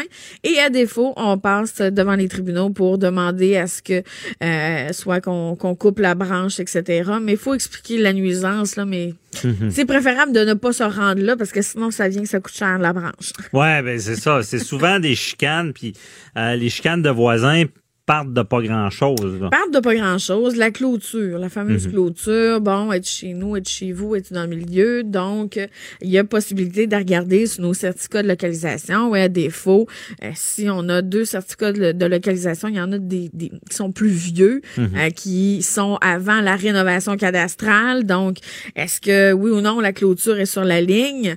Donc, il faut faire, faut procéder à un bornage. Et si la clôture est de mon côté et chez moi. C'est à moi de l'entretenir, c'est à moi de la peinturer, c'est à moi de choisir le matériau que je veux, OK, en bois, en fer forgé, la hauteur, bien évidemment, selon tout, selon réserve Mhm. de la réglementation municipale, parce qu'on, bien évidemment, on peut pas se faire un bunker non plus. Euh, mais, euh, et dans l'éventualité où elle est mitoyenne, OK, c'est-à-dire Mhm. qu'elle appartient aux deux propriétaires, donc c'est aux deux propriétaires de choisir les matériaux, la couleur, la hauteur, etc. Encore une fois, on ne s'entend pas. Possibilité d'aller devant le médiateur et à défaut, on fait trancher par la cour, mais Mais médiateur court parce que, bon, dans, dans la vraie vie, on, on est voisins. Là, on a un problème. On, la première étape, on va y parler. Ben, c'est sûr que si on veut s'assurer de faire du bon voisinage, là, parce que généralement, on. Mhm. Mais là, il nous envoie promener. euh, Qu'est-ce nous qu'on en va fait? promener. Il y a possibilité de, bon, la fameuse mise en demeure. Bon, hein. ça, c'est une lettre menaçant, disant qu'il doit faire ça, telle chose. Le, ben, le menaçant, peut-être pas, mais Ben, je veux dire, demandant. pas menace de mort. Je veux dire, une mise en demeure, c'est- moi j'appelle ça souvent une lettre de menace, mais euh, de pas agressive. Euh, Une demande, sinon je, on, on va prendre des procédures. là. Donc c'est cette lettre-là en partant. C'est cette lettre-là. On l'envoie par délai. n'importe qui peut faire la mise en demeure. N'importe qui peut faire la mise en demeure. On peut la faire soi-même, euh, puis cependant s'assurer d'avoir une preuve de réception, c'est-à-dire soit un courrier recommandé, soit par huissier. Ouais. Faites ça par courrier recommandé, malgré que lui-ci, ça fait peur. Oui, ça fait peur, mais ça fait porte. moins peur quand... Et bien évidemment, si vous espérez continuer un bon voisinage, le Ouais. huissier, c'est sûr que c'est fait- pas une bonne option. Les- je vais vous dire, le huissier, les gens s'en rappellent à peu près toute Euh, leur vie. Oui, oui. Euh, ouais. Puis, euh, ça aide pas, là. Non, c'est ça. Et là, euh, le, le, puis une mise en demeure, on met sous toute réserve, sans préjudice. C'est ça. Voici, je suis Parce que si on se trompe, on veut pouvoir rectifier. C'est un peu ça. Il y a possibilité de rectifier, mais euh, il y a moins de balises. Vous, vous allez pouvoir, là, tout en googlant, là, euh, des, des, des exemples de mise en demeure, quoi mettre Mais dedans. là, il veut pas, là. Il, Bon, il il veut, veut rien savoir. J'ai besoin d'un, le médiateur, on, on va le chercher. Ben, le médiateur, on peut, euh, il y a des, il y a des médiateurs qui peuvent s'occuper de ça, là. Tout, on peut trouver un propre médiateur dans notre coin. Ça implique peut- que l'autre accepte. Ben, c'est sûr, parce Ouais. que la médiation, euh, c'est sur fait sur une base volontaire. Donc, dans l'éventualité où vous, vous voulez y aller, votre voisin veut rien savoir, euh, vous comprenez que vous, il y aura pas grande discussion euh, Ouais. intelligente qui va OK, ressortir. là. médiateur. souvent, je vais, quand il y a une Ouais. chicane, ça marche pas toujours. Ouais. Là, on poursuit. C'est-tu les petites créances parce que c'est en bas de 15 000? Si on veut forcer l'autre à couper sa branche, où on va? là? Qu'est-ce qu'on Ben, ça dépend. Si, si- ça dépend du recours. Parce que si on veut forcer quelqu'un à faire quelque chose, c'est du domaine de l'injonction, du domaine de la Cour supérieure. OK. Si on a, par exemple, un bris, un bris quelconque de moins de 15 000 alors là, on va s'adresser à la Cour du Québec à la division des petites créances. OK. Donc, c'est, Ça dépend du, du c'est du cas par cas. Regardez, là, c'est du cas par cas. Mais je vous dis, avant de vous rendre là, s'il vous plaît, Ah ouais. tentez la discussion, là. On rappelle. Et, euh, et- et- et des fois, le pire des règlements et le meilleur des J'allais procès ouais. est beaucoup moins cher et ça, ça permet de... euh, et des fois, là, les gens vont aller à la cour là, et ils seront pas plus contents du jugement parce qu'assurément qu'il y aura un gagnant qui va ressortir de là. Ouais. Donc, des fois, c'est mieux de trouver une solution gagnante-gagnante, mettre de l'eau dans son vin, c'est comme le mariage. Mhm. Et, mais c'est comme un mariage, vous comprenez, un voisin, il est là pour quelques années, donc euh, autant s'entendre, là, à moins qu'on qu'on qu'on déménage à chaque année, mais sinon, si on veut perdurer dans le temps, Mais il y a des voisins exécrables aussi. Moi, j'ai Ah. j'ai entendu des causes. Bon, la dernière que j'ai vue, euh, loufoque, c'est un voisin qui avait mis en lumière dans sa cour pour que l'autre voisin le voit bien comme faut, puis les invités aussi, euh, des lumières en forme d'un gros pénis. ah, Et là, c'est pas comment? Euh, non, eh, il avait fait ça pour emmerder l'autre voisin qui avait des invités. ben ça, c'est- et il a- clairement... il a perdu en cours, justement. Ben, j'ai- le, le- j'espère, j'espère, parce que là, on parle des inconvénients qui sont anormaux. Voyez-vous un quartier où est-ce qu'il y aurait de la lumière partout comme ça, ça serait, non, ça, c'est un dans le red non-sens, light, euh, c'est un non-sens là. Tu sais, OK. on parle aussi euh, des fois là, des parties de piscine là, qui en finissent plus de finir. Là, moi, j'ai, j'ai, j'ai- j'ai un voisin là qui, euh, c'est un party animal et 4-5 heures du matin et on voit des tentes, on se dirait comme à, au-dessus de Ouais, Ah, ouais, oh. Alors là, euh, mais vous savez que vous pouvez toujours appeler la police. Hein? Ouais. Hein? Moi, j'ai euh, j'ai parlé avec un ami qui est policier. Oh. Parce que la petite madame était tannée. Donc, euh, et ce qu'on dit, c'est, madame, vous n'êtes pas obligée d'attendre, là, de passer le délai de 11 heures, là, passer le bruit, là.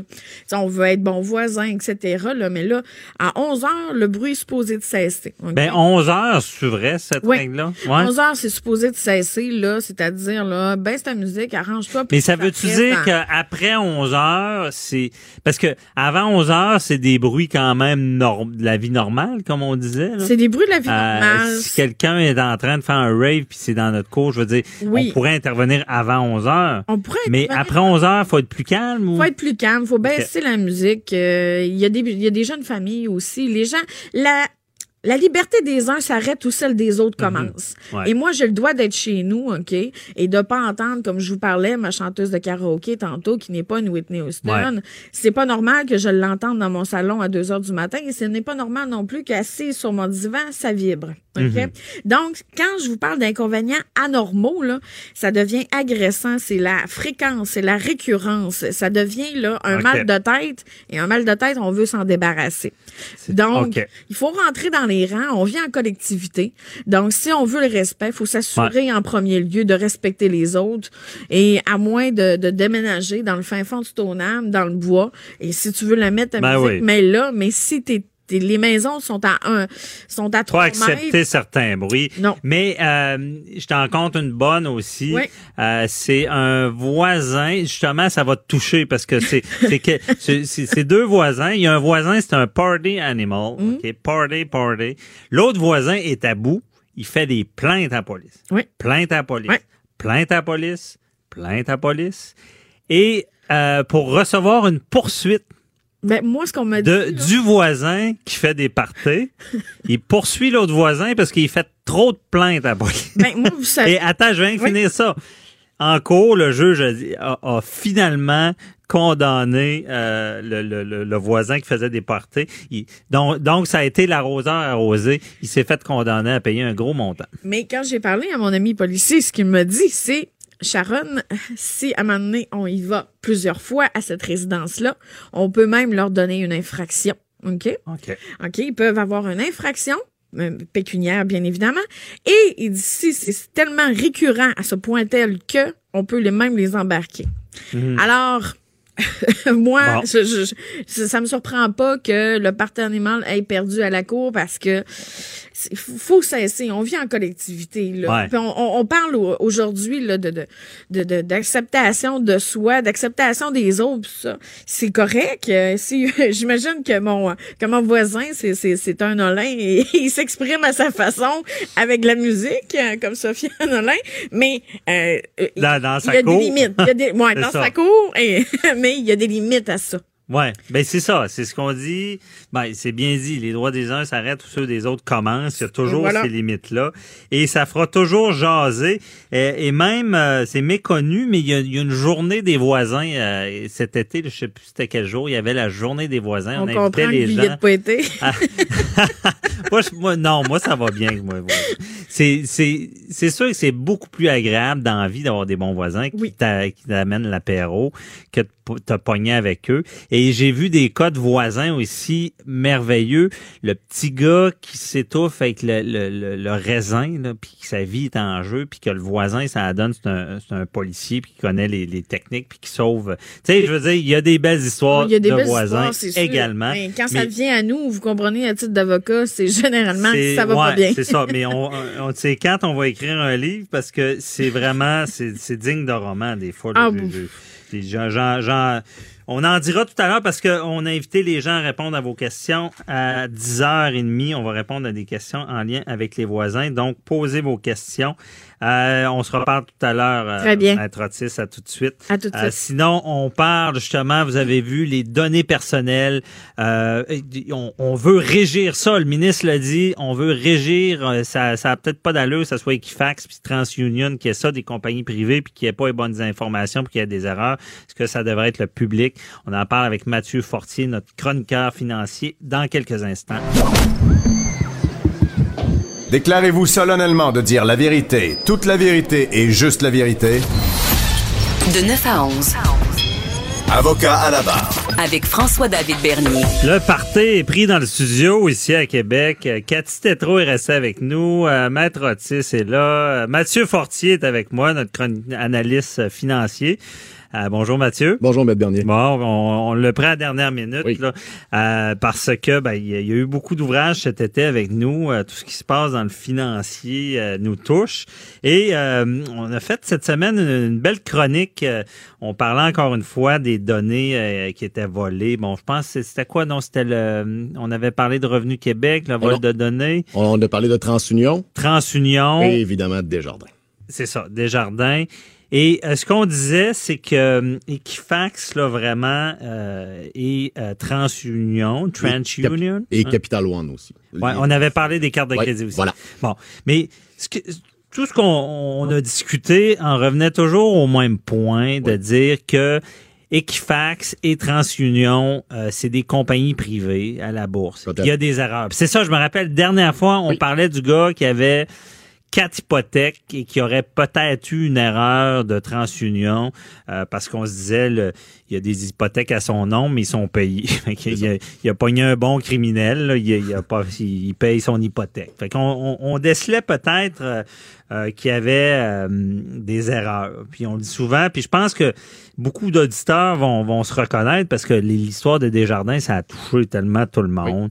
Il fallait appeler chez Equifax. Puis comment de personnes j'ai entendu dire, ben j'appelle, mais ils ont même pas les bonnes informations à mon nom, puis il y, y a une problématique. Et suite à notre entrevue, je pense que le ministre nous a écoutés, euh, il y a une nouvelle, c'est données personnelles, un projet de loi pour encadrer les agences de crédit. Euh, donc, c'est deux mois après l'annonce du vol de données personnelles chez Desjardins. Le gouvernement Legault promet, une promesse, je sais pas si c'est un contrat avec un politicien, euh, légalement, ils ne sont pas obligés de respecter les promesses, mais C'est vendredi? Ouais, c'est ça. Cathy me fait des signes. T'es pas sûr, Cathy, qu'il respecte? bon, on, on fera un débat là-dessus. Est-ce qu'ils vont être respectés? Mais euh, on dit qu'il faut, il va falloir euh, forcer les agences d'évaluation de crédit à offrir une protection. Euh, puis là, on dit que c'est offert aux États-Unis, Oui. mais pas au Canada. Exactement. Bon. Et euh, Mathieu, est-ce que on, tu penses qu'on on, on est à réfléchir de, de, de, de seulement superviser ou de, de changer carrément la donne? Ben moi, je pense qu'il faut vraiment changer la pratique parce que les demandes de crédit sont quand même ouvertes. Puis lorsque vous avez mentionné aux, au Canada, on l'a pas versus aux États-Unis. Ce qu'on veut dire par là, c'est qu'il y a une- façon de faire aux États-Unis, c'est que tu peux bloquer ou débloquer ton bureau de crédit. Ça veut dire que si tu le verrouilles ou le déverrouilles, ça veut dire que s'il est verrouillé, tu peux pas faire de demande de crédit. Donc, s'il y a une demande de crédit qui se fait, c'est qu'elle va se bloquer par elle-même. Puis ensuite de ça, on n'aura pas accès à, à toutes nos données personnelles, que ce soit notre nom, euh, adresse, numéro d'assurance sociale et ainsi de suite. Au Canada, c'est spécial parce que lorsqu'on parle des données verrouillées ou non, c'est quand même TransUnion et Equifax qui l'offrent, mais pas au Canada. Donc, ils l'ont aux États-Unis, la même entreprise, mais au Canada, on ne l'a pas. Donc, euh, donc c'est pour ça que c'est pour ça que ça, ça lève quand Mais même. déverrouiller, on va Oui. revenir là-dessus. Déverrouiller, Oui. je comprends mal en quoi ça nous protège plus. Ben, lorsque, au moins, lorsque ton bureau de crédit est verrouillé, que tes accès sont limités, ça vient de le dire, donc sont limités à ce que tu as verrouillé tes données. Donc, si quelqu'un, exemple, a trouvé euh, soit dans les déchets ou, ou euh, quelqu'un euh, A volé ton identité. Voilà, exactement. Ben, ce que ça fait lorsqu'il est, lorsqu'il est bloqué, c'est que tu n'as pas autorisé une demande de crédit prochainement. Tandis, tandis que là, présentement, si je trouve un nom, un numéro d'assurance sociale, une adresse, bon, ainsi, ainsi de suite, c'est quand même assez facile largement de faire une demande de crédit. Donc, lorsque, lorsque ça va être verrouillé, donc si, exemple, il y a une, demande de crédit qui est faite au nom de François-David Bernier, puis ensuite de ça, ben, le dossier est verrouillé, ben, on ne laissera pas passer l'action pour, exemple, commander une marge de crédit, une hypothèque ou une, ou une carte de crédit, exemple. Donc là, ça, ça va être bloqué. Bon.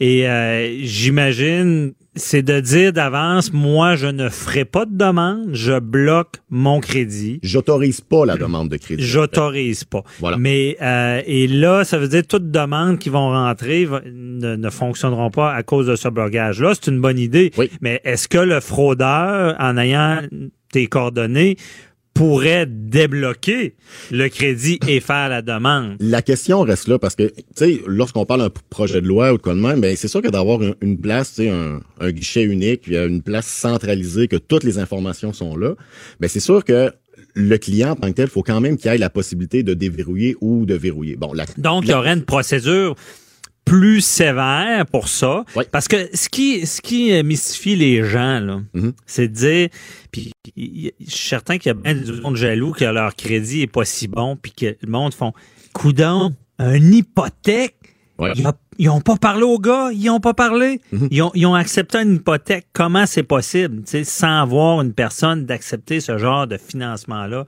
très élevé, sais? Exactement. Ça existe pour de vrai. Oui, oui, ça existe. Puis je l'ai déjà même vu dans ma pratique ou de quoi même. L'hypothèque est quand même un dossier qui est quand même plutôt rare parce qu'on implique des notaires, des avocats dans, dans les dossiers. Mais je voudrais dire que qu'est-ce qui pourrait être à la limite plus souvent qu'on a vu, ben, c'est des cartes de crédit qu'on n'avait vraiment pas autorisé euh, mhm. de faire une demande de crédit. Des fois, on voit des petits caractères.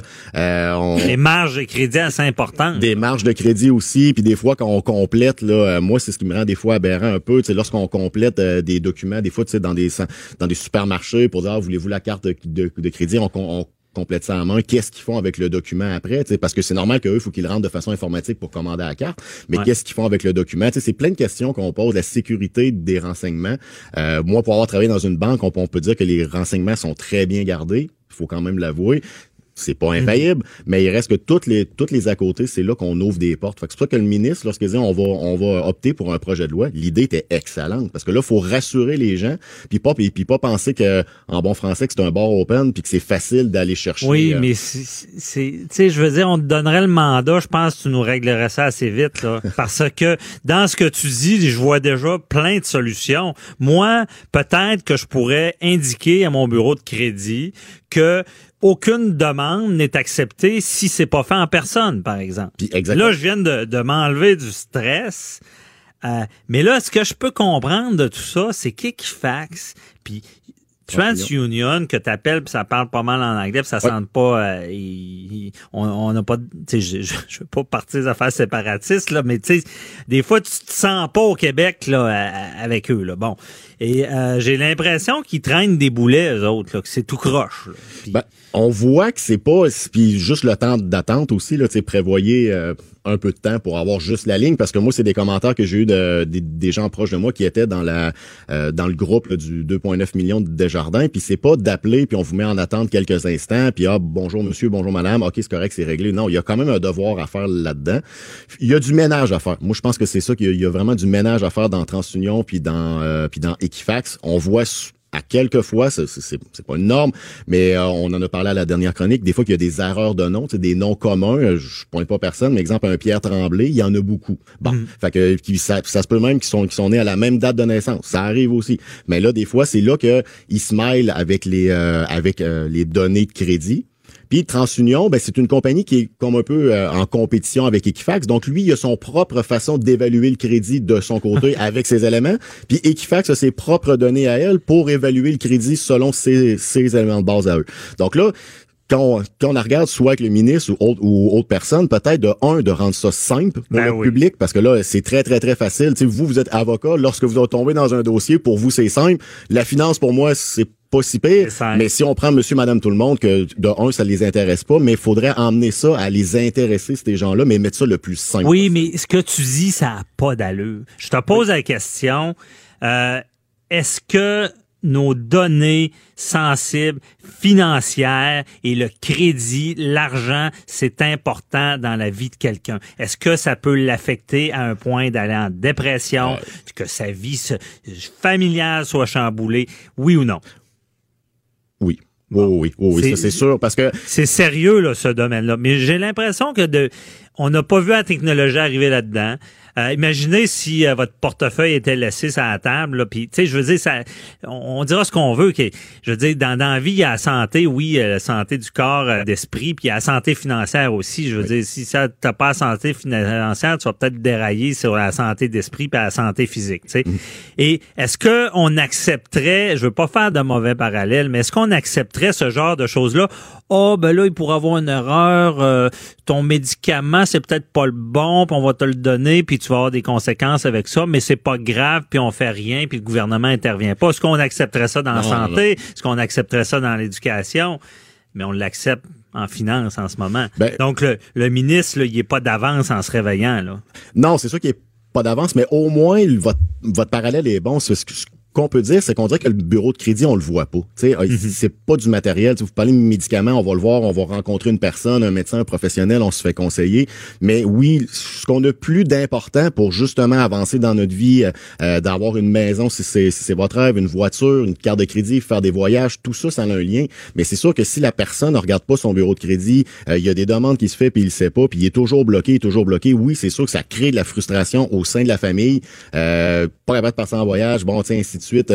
Puis euh, là, l'échec revient, bon, là, les créanciers commencent à appeler, puis là, ta vie, elle commence à être plus difficile à ce moment-là. Fait que je pense que de rendre ça clair aux gens, puis de l'expliquer, mais c'est certain que c'est pas un dossier qui est hyper sexy de parler d'un bureau de crédit, de parler de, tu sais, de, de parler de finances d'une cote de 800 versus une cote de 550, mais si on prend ça avec du recul, c'est vraiment important pour les gens de comprendre. Puis le fait que le ministre embarque là-dedans, moi, je pense que c'est une très, très, très, très, très bonne idée. Il va en parler, il va vulgari- vulgariser ça le plus possible, puis d'arriver à ce que les gens, je dis pas que le soir, ils vont parler de ça en- entre conjoints et les enfants. Hey, tu sais pas ce qui m'est arrivé avec mon bureau de crédit. Non, non, c'est pas ça. C'est de dire vraiment d'éduquer les gens puis les avancer, mais surtout mettre ça le plus simple possible. Ben oui, le, le plus simple, puis d'éviter ce genre de conséquences. J'avais eu en entrevue, même si c'était pas le vol de données, euh, avocat à la barre, un monsieur qui avait trouvé avec la banque, qui a embraillé au téléphone. Oui. Bon, c'est ses affaires financières, très important. Euh, merci beaucoup, euh, Mathieu Fortier, euh, notre chroniqueur financier, euh, qui a été banquier euh, plus de dix ans, donc il connaît bien ça. Merci beaucoup pour ces chroniques-là. Merci. Et euh, tu vas rester pour la saison euh, d'automne? Bien sûr, ça me Bon, fera plaisir. merveilleux. Un autre contrat de signé aujourd'hui. Super. Merci, Mathieu Fortier. Puis reste avec nous si ça te tente euh, jusqu'à la fin de l'émission en studio. Comme tout le monde est resté, c'est le fun. Il y a une belle ambiance en ce vendredi. Puis on, on- on va rajouter quelqu'un euh, dans quelques instants. On parle à Walid Djazi, euh, criminaliste, qui va nous faire la revue de la semaine de l'actualité judiciaire. À tout de suite. Avocat à la barre. Alors je procède à la lecture du verdict. Avec François-David Bernier. Les meilleures plaidoiries que vous entendrez. Cube Radio. Tous nos chroniqueurs sont là aujourd'hui et se joint à nous Walid Djazi, criminaliste. Bonjour euh, Walid. Salut! Salut, merci d'être avec nous. Nous autres, on est un peu à distance, c'est à Montréal, mais c'est pas grave.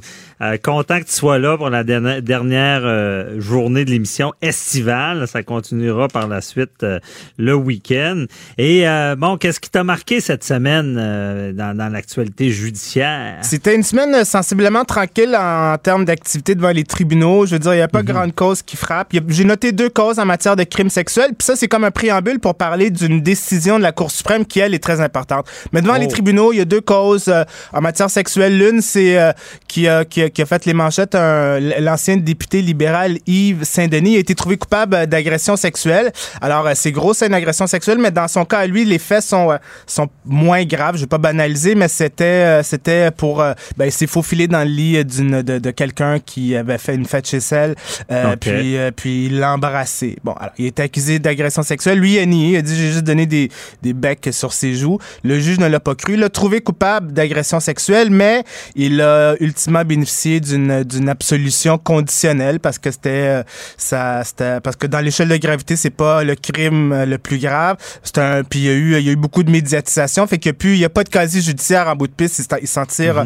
pas trop pire une autre cause en Mais, matière euh, Walid, Ouais, excuse, euh, on en profite, l'absolution condition- euh, inconditionnelle et conditionnelle. Peux-tu rappeler aux gens à quoi ça sert? Parce qu'il y en a souvent qui sont scandalisés. Ah, c'est ça. euh, Ouais, ça, il va y sentir bien, mais il y a une bonne raison de ça. Alors pour les crimes les euh, les moins graves, on peut on veut pas rien banaliser, mais il y a des crimes Non. extrêmement graves, puis il y a des crimes moins graves. Lorsque c'est pas passible d'un emprisonnement de 14 ans, il est possible euh, d'obtenir une absolution conditionnelle ou inconditionnelle. Ça, ça veut dire qu'on est pardonné sur sentence. Alors on est coupable, euh, on a été trouvé coupable ou on a fait un plaidoyer de culpabilité, on est coupable de l'infraction telle que reprochée, mais on n'aura pas de casier judiciaire, il y a pas il y aura pas d'inscription de, la condamnation dans les les, dans les, registres policiers qu'on appelle le casier judiciaire. Les, les empreintes mhm. digitales seront mises de côté. Alors bref, on, on il n'y a pas de traces. Il n'y a pas de traces et on ne vit pas avec les conséquences. On n'est pas censé vivre avec les conséquences fâcheuses d'un casier judiciaire. On n'est pas censé, mais la, conditionnelle, elle reste un petit peu plus longtemps, je pense. Ben, exactement, exactement. Là, on est dans les, techniques,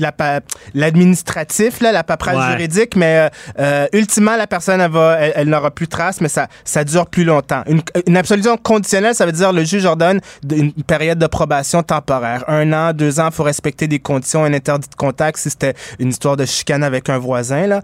Euh, Et mhm. lorsque la condition sera accomplie, on aurait euh, fini sa période de probation. Là, on pourra espérer que les traces se font effacer. Alors bref. Puis ça sert aussi à, à pas faire dérailler le monde trop, parce qu'avec un casier, on dira ce qu'on veut, c'est moins évident dans la vie. Là. Ouais, ouais, puis on s'en est parlé euh, souvent, les, euh, les, euh, c'est pas souhaitable. Un casier judiciaire, ça peut créer plusieurs complications au niveau des mhm. voyages, au niveau des assurances, au niveau de l'emploi, etc. Alors, il est chanceux, là, Yves Saint-Denis, c'est pas sympathique ce dont il a été trouvé coupable, mais il, il s'en sort au niveau de la peine. Mhm. un autre individu, l'autre cause qui, ça frappe un peu, c'est, c'est, mais c'est un procès qui suit son cours, on est loin d'avoir terminé. Un, c'est à Montréal, un dénommé Denis Désiré. Ça frappe parce que lui, c'était le responsable de la sécurité d'une école secondaire oh. à Montréal-Nord pendant 10 ans. Alors, euh, quelqu'un en position de confiance, et il se trouve accusé de proxénétisme auprès d'une jeune fille. Alors, c'est extrêmement grave. Euh, et là, le procès suit son cours.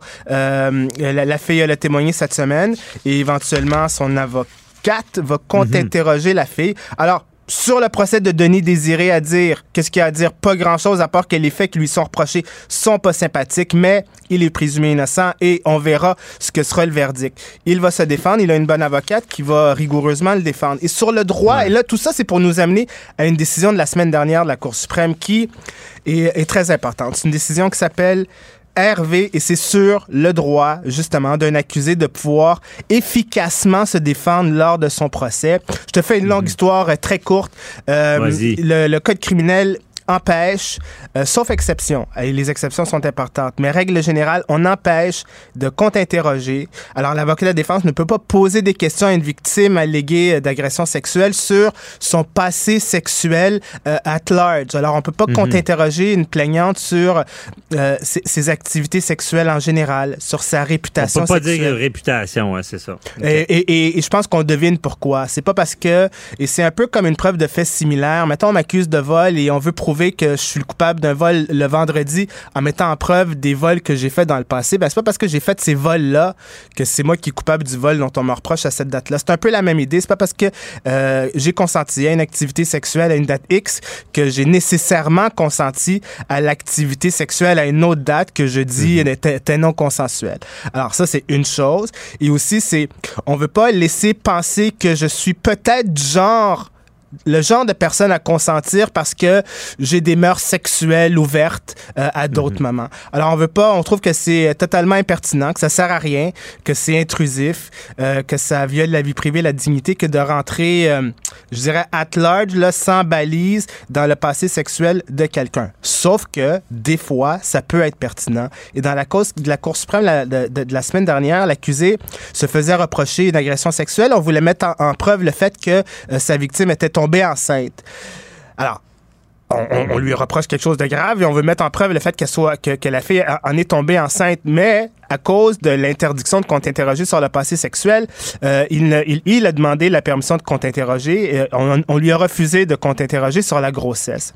Euh, tout ça, ça a monté jusqu'en Cour suprême et la Cour suprême dit effectivement, il y a ces protections-là, mais c'est pas. Il y a quand même le contre-interrogatoire. La personne a le droit de se défendre. Il faut un équilibre entre le droit à une défense pleine et entière et d'un autre côté, euh, la dignité de la femme. Tout ceci pour dire que la personne peut se défendre si euh, euh, si c'est ciblé, si c'est balisé, si on explique au juge que j'ai une activité sexuelle précise, pas son passé au complet, mais une activité sexuelle précise pertinente quant à l'accusation qu'on me fait. On dit que je l'ai mis enceinte, alors je vais pouvoir la contre-interroger là-dessus. Alors, euh, la Cour suprême rétablit, réaffirme un, un équilibre. Alors, Mhm. protection des femmes d'un côté, des victimes alléguées d'agression sexuelle d'un côté et de l'autre, le droit à une défense pleine et entière. J'ai trouvé ça très, très, très intéressant et j'invite les gens qui s'intéressent parce qu'on parle beaucoup de crimes euh, sexuels, c'est dans l'air Ouais. du temps depuis quelques années, là, euh, de porter attention à cette décision qui, euh, qui explique euh, un phénomène quand même très sensible et complexe.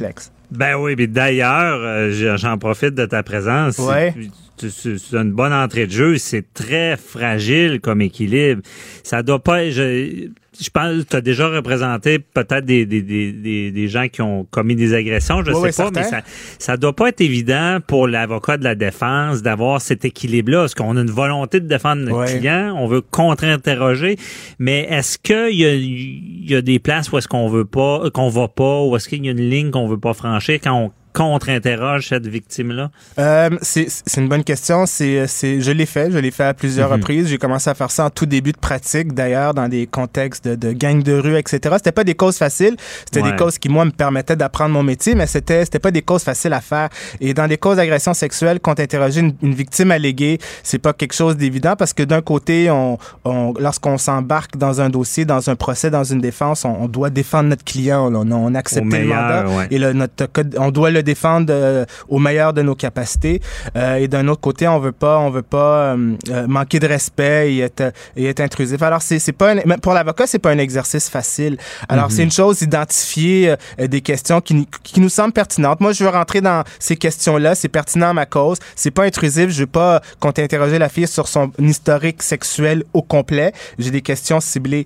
Euh, ça, c'est une chose. Mais la façon de les poser aussi, ça, il y a aucun jugement qui nous enseigne comment euh, poser des questions. Et ça, ça va varier d'une cause à l'autre, d'une personnalité à l'autre. Euh, mais règle générale, j'essaie d'être sérieux, de défendre mon client vigoureusement, sans manquer de respect. Le terme, c'est vexatoire. On veut pas Mhm. euh, rentrer dedans quelqu'un. On veut pas l'abaisser, la minimiser, l'insulter, la diminuer. Là.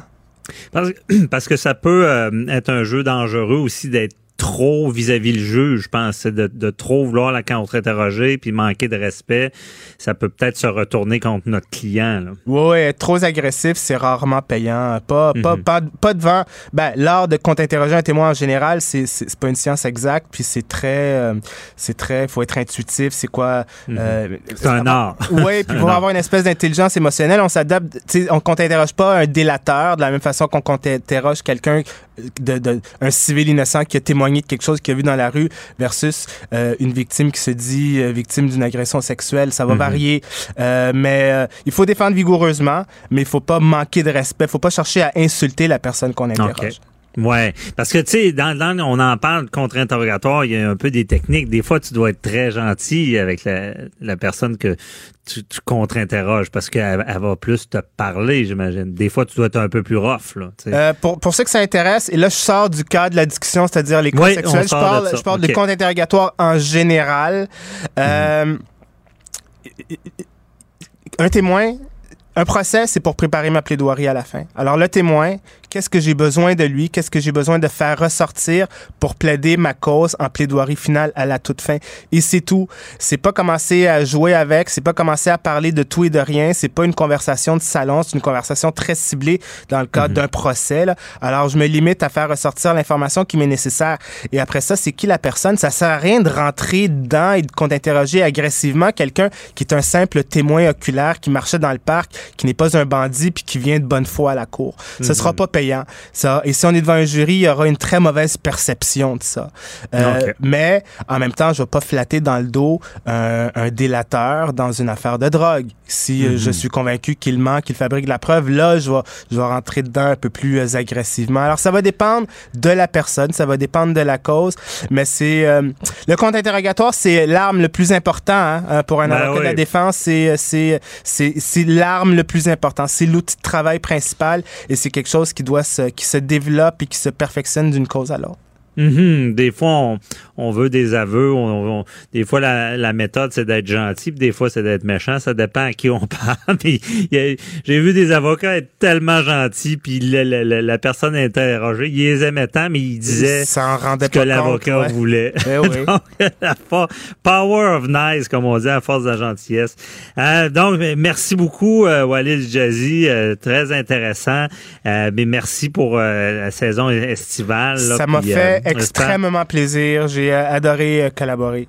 Ben oui, puis merci, c'était un très bon vulgarisateur. Puis ça va continuer, en tout cas, on se reparlera, ce serait Ben le oui. fun que tu reviennes euh, aussi à, à- à l'occasion. Et à la l'auditoire, euh, d'automne. je, je- ça, ça me fait plaisir de, de vous expliquer les causes criminelles de la semaine. Ah ouais, puis on, on va continuer à te voir dans les médias, euh, j'imagine. C'est pas ça pour euh, Ouais, c'est ça. De l'actualité judiciaire, c'est partout et c'est notre rôle de vulgariser tout ça. Merci beaucoup. euh, et bonne journée. Bye tout le monde, à la prochaine. Bye bye, Walid. Bye bye. Restez là, on répond à vos questions. Avocat à la barre. Alors, je procède à la lecture du verdict. Avec François-David Bernier. Les meilleures plaidoiries que vous entendrez. Cube Radio. Bon, c'est vendredi. Il y a bien du monde dans mon studio. Euh, tous les chroniqueurs, ben, pas tous, là, mais Cathy Tétrault est là, Mathieu Fortier, Jean-Paul Boilly qui vient d'arriver. Il est tout chic euh, pour la dernière estivale. Euh, et je suis avec Maître Sharon Otis pour les questions du public. Et nous sommes également avec euh, euh, euh, Joanie euh, qui, euh, do- qui doit nous gérer aujourd'hui. un peu tout. Bonjour Joanie. Bonjour. Euh, et est-ce qu'on a reçu des questions en lien avec les voisins? Ah oui, on en a reçu euh, quelques-unes. Il y a René, en fait René Blais de Jonquière, qui dit que son voisin, euh, il a un mur qui est collé sur sa ligne de terrain à lui. Et le voisin aimerait reconstruire ce mur-là et il prétend qu'il a le droit d'utiliser de la machinerie lourde et que cette machinerie, cette machinerie lourde soit sur euh, le terrain de l'auditeur qui nous écrit. Lui, René demande, est-ce qu'il peut s'opposer? À ça? Bon. Ben, il peut s'opposer. Est-ce que dans, dans le code, ce qu'on voit là, c'est que tout propriétaire doit avoir reçu premièrement un avis, ok, un avis à l'effet que le fonds, l'accès à son fonds euh, euh, est nécessaire, mais il faut que ce soit nécessaire. Il ne peut pas refuser, mais cependant, si euh, il y a euh, un- une nécessité, il peut passer sur le terrain, mais à charge pour lui de euh, remettre le terrain dans l'état où il était avec ou sans une compensation monétaire le cochon. Mhm. Bon, ça, c'est technique, euh, Oui, c'est technique. Mais là, là, la situation, ce qu'on voit, je pense, c'est vraiment euh, parce que le, le mur est collé. Le mur est collé. Et euh, sur son. Mais c'est d'avoir de la machinerie, ça va abîmer l'autre terrain. Puis je veux dire, on est obligé de les accepter. Sais-tu, euh, on entend souvent la, la, la théorie de la, du tour d'échelle. C'est un peu ça? Ben, il faut permettre à, à son voisin de, de faire des travaux s'ils sont des travaux qui sont urgents et, et nécessaires. Si, et en faisant le muret, là, le, le- le propriétaire n'a pas accès, il n'a pas assez de place et qu'il doit absolument passer chez, chez le terrain du voisin et que la machinerie doit être sur le terrain du voisin, ben, le, le voisin doit remettre la pelouse comme elle s'était, faire en sorte que ça n'a pas paru qu'il y a eu de la machinerie lourde, puis qu'à défaut, s'il y a eu destruction de peut-être des petits Mhm. arbustes, de, de, bon, des plantes, des ci, des ça, à ce moment-là, qu'il y a eu un dédommagement monétaire. Mais en temps normal, on peut empêcher quelqu'un de venir sur notre terrain. Bon. Mais là, dans ce cas-là, c'est qu'il y a, il y a cette... euh, le voisin n'a pas le choix. Il a pas le sinon, choix. sinon, il pourrait jamais faire sa réparation. Puis c'est là qu'il peut forcer le voisin à l'accepter. C'est ça, comme aller couper, par exemple, une branche d'arbre, comme aller... On parle de petits à, à gros travaux, mais on parle également de la nécessité de le faire. OK. Nécessité. Et euh, moi, ce que je connais de ça, c'est ce qu'on appelle la théorie du tour d'échelle. C'est qu'on on peut euh, justement euh, aller chez le voisin pour faire une réparation euh, chez nous si on, si on est obligé. Bon, merci beaucoup pour cette euh, réponse. Euh, Joanie, prochaine question? Prochaine question, c'est Pierre-Paul Couture de Terrebonne. Euh, il dit que son voisin a une piscine et toute la journée, il entend les enfants jouer et crier à l'extérieur et ça le dérange beaucoup. Est-ce qu'il y a quelque chose que euh, Pierre-Paul peut faire? Déménager. Ah, ouais, hein? Ah, entre autres. Entre- connaissez Mademoiselle. Mais c'est sûr qu'il y a des inconvénients et des troubles normaux du voisinage, mais c'est sûr que si ça devient à ce point tel irritant que c'est à chaque jour et que c'est, euh, on sait que des enfants, ça peut être strident, là. Mhm. Donc, euh, tu sais, de, de- d'aviser le voisin de diminuer euh, de deux trois euh, de deux trois coches hein. mais euh, ou et ou l'envoi d'une mise en demeure mais mais, le- mais là, ces enfants qui crient. oui, là. mais je veux dire, ces C'est-tu- enfants-là, ils ont des parents. Là. C'est justement Ouais. là. euh, C'est pas Mais- parce que c'est des enfants qui ont le droit de tout faire. Là. OK. Le bon voisinage, comme je disais tout à l'heure, la liberté des uns commence où celle des autres arrive. Là. Donc, Mais ce qui veut dire que, bon, on a le voisin, les enfants jouent dans la piscine, et euh, s'ils font un peu attention, euh, ça, faut accepter ce bruit-là. Là. Je veux dire, ils s'amusent, ah, ah, ah, ça rit. Mais s'il y, a un- il y a un enfant qui est tout le temps Eh en train de crier, là, il peut c'est franchir. là où est-ce qu'il peut franchir là, la, la- la- la ligne à ne pas franchir. C'est au même type que la tondeuse, là, la fameuse ton- tondeuse le matin, là, où il y en a là, qui ont l'art de le passer sous l'heure du souper à 6 heures le samedi soir alors que tu veux souper tranquille avec ton job. C'est Ouais. toujours ça. Mais regardez, c'est du voisinage normal. OK? Mhm. Mais là, comme vous me dites, l'exemple qui m'est donné, c'est des enfants qui crient tout le temps. Donc, à ce moment-là, regardez, c'est au-delà, c'est anormal, c'est un trouble, ça devient un inconvénient. Et il faut aussi là, avoir quand même là, euh, une succession. Il faut pas que ça arrive qu'une seule fois. là. par exemple, une fête d'enfant ou quoi. faut, Mhm. faut jauger, il faut se servir de son gros C'est du bon gros sens. bon sens. Et d'ailleurs, j'ai vu, en parlant de tondeuse, j'ai vu une cause où est-ce que euh, une personne, à, à chaque fois que la personne avait euh, l'apéro ou des invités sur sa terrasse, c'était pas si fréquent, le voisin, il les aimait pas. Puis à chaque fois, il passait à la tondeuse. C'était instantané. Ça doit être dur à prouver, pareil. Dire, Ben, non. une question de bon voisinage Ouais. aussi. Vous allez Ouais. voir vos voisins, on peut se parler, mais avant d'envoyer des mises en demeure, c'est pas bête de se parler non plus. Non, non. Mais quand ça suffit pas, ben, une petite lettre d'avocat, des fois, ça fait un job. Ouais. Euh, un une barre de savon puis une lettre d'avocat, ça fait un job. Mais on peut pas avoir l'air paranoïaque des fois de dire à chaque fois j'ai des invités, tu passes la tondeuse. La personne va dire non. Non, mon gazon pousse tout le temps quand t'as des invités. Comme non, mais je veux dire comment tu prouves ça? Ah non, mais c'est parce qu'il faut quand même noter les heures. euh, Il faut prendre, si on veut le prouver que c'est vraiment fait dans un but de nuire, etc. Il faut prendre les, les dates, les heures à laquelle ça a passé, la- la- à laquelle vous avez de, de la visite et à laquelle il a passé sa tondeuse. Mais là, je pense que là, c'est un cas de se parler avant d'envoyer la mise en demeure parce que, comme je vous disais tout à l'heure, c'est comme un mariage, hein, donc euh, on est pris avec OK. Et là on parle Plusieurs d'enfants. années, là. pour plusieurs années. Là. C'est pire qu'un mariage, des fois. Ouais. Oui, parce Ben, qu'on peut, on peut, oui, mais il y a toujours le, déma- il y a Il y a- toujours le déménagement. Ouais, il y a des avantages au mariage, euh, des avantages. Moi, c'est sûr que les voisins, puis dépendamment où, il y a les voisins aussi, puis on va bifurquer un peu là-dessus. Il y a les voisins d'appartement là aussi là, parce que les enfants qui crient dans la piscine, c'est une chose, mais les, euh, tu sais, il y a souvent un litige avec les enfants qui courent dans, à l'appartement d'en haut. Est-ce qu'on doit empêcher nos enfants de courir dans l'appartement? Ben là, à ce moment-là, là, on parle plus de régie du logement. Là, on parle plus des règles et on parle euh, aussi, là, on peut pas les empêcher de jouer, mais il faut que ça soit, vous comprenez, l'enfant qui saute pendant une heure là au-dessus de la chambre voisine. Ouais. euh, De, de, de Faut son que ça soit raisonnable, Faut que ça soit raisonnable. Là. Mhm. Faut que ça soit raisonnable. Sinon, à défaut, on peut encore une fois lui parler, sinon mise en demeure et ou à défaut euh, recours devant la, la, la, la régie euh, du logement parce que ça devient excessif. OK. Bon, c'est bon. Joanny, euh, prochaine question, on va en faire une dernière. Euh, Il y a Marie-Claude Bergeron de Pont-Rouge qui a une question qui vient un peu rejoindre là, euh, ce dont on parle présentement.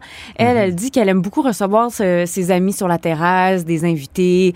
Euh, ils aiment prendre un verre à l'extérieur, discuter, mais le voisin, lui, il aime pas ça et ça le dérange énormément. Et ça devient quand même inquiétant, là, son attitude par rapport à ça. Au début, il faisait juste, par exemple, passer la tondeuse ou mettre de la musique très forte. Et là, c'est rendu qu'il fait des menaces, là, par exemple, faire quelque chose à son chien. Il regarde euh, l'auditrice Marie-Claude euh, bizarrement. Donc, elle se demande qu'est-ce qu'elle peut faire, elle, dans cette Ben, situation-là. Mais ça, ça arrive souvent des, des voisins qui ont peur de leurs voisins. Ils ont même peur de prendre des procédures. Ben là, si on parle de menaces, de menaces d'atteinte à la vie de ou chien ou quoi que ce soit, à ce moment-là, c'est mieux là de de- d'aller voir euh, peut-être les autorités policières ou de faire un appel et euh, de peut-être faire émettre un 810 comme on appelle, c'est-à-dire un interdit de contact, un interdit de Mandat de paix. Un mandat on a de vu paix. ça, on a vu ça euh, des mandats de paix dans le domaine du voisinage. ouais. Parce que si on, no- notre pro- on menace notre propre vie ou notre santé, notre sécurité et ou pour les membres de notre famille, à ce moment-là, on se doit d'agir. Mhm. Parce que c'est souvent des causes, euh, on banalise ça un peu, on a, on a bien ri des voisins, mais effectivement, j'ai vu des cas aussi où est-ce que, euh, tu sais, on dira ce qu'on veut, notre, notre résidence, notre habitation, c'est notre cocon. C'est là Oui. qu'on, on, on va travailler, on est dans le monde extérieur, on, on, on va se ressourcer là. Et c'est vrai qu'il y a des gens qui ont vécu des drames humains à cause du voisin qui est un intimidateur, Harcèlement. du harcèlement. Il y, a, il y a des causes assez sérieuses là-dedans. Et les gens, tu sais, ils sont plus bien dans leur cocon, donc ça a des conséquences euh, très importantes sur leur vie. Là. Donc, euh, on en voit. Maître Boily, vous avez dû voir ça. Oh, on en voit régulièrement, puis on, on en a vu, puis on va en revoir. Ouais, ça, c'est une chose est sûre, c'est que les chicanes de voisins, ça va toujours euh, nourrir nos conversations, puis euh, ça alimenter les tribunaux aussi. On dira ce qu'on veut. Faites le test, euh, demandez à n'importe qui, parlez, dites euh, le mot voisin. Tout le monde A une histoire. A une, dire, une ouais. histoire, une anecdote euh, là-dessus. Et bon, euh, il est déjà euh, 10h45. euh, On a fait les questions. Et ben, Maître Boily est avec nous, euh, Ma- Maître Otis, il y a toujours Mathieu Fortier, Cathy Tétrault qui sont là. C'est le dernier, euh, le dernier bout de, de l'émission euh, euh, version estivale. D'avocat à la barre. D'avocat à la barre, ouais. Et euh, ça va, comme je le répète, ça va continuer cet automne. Euh, Le week-end, on sera là pour euh, faire la- le suivi de l'actualité judiciaire. Puis ça va peut-être aller encore mieux parce qu'on va tout pouvoir reprendre la semaine. Et à Maître Boily, euh, vous aviez des petites statistiques? Là, Ben, je sais que vous êtes pas fort dans le calcul mathématique. non. Fait que moi, j'ai, fait, euh, j'ai fait un petit. Euh, J'étais avocat quand même. Exactement, moi aussi, mais on m'a appris à compter. Pas J'ai pris des cours de comptabilité. et j'ai fait un petit calcul parce que là, on parle de, de continuer avocat à la barre le week-end, le samedi et le dimanche.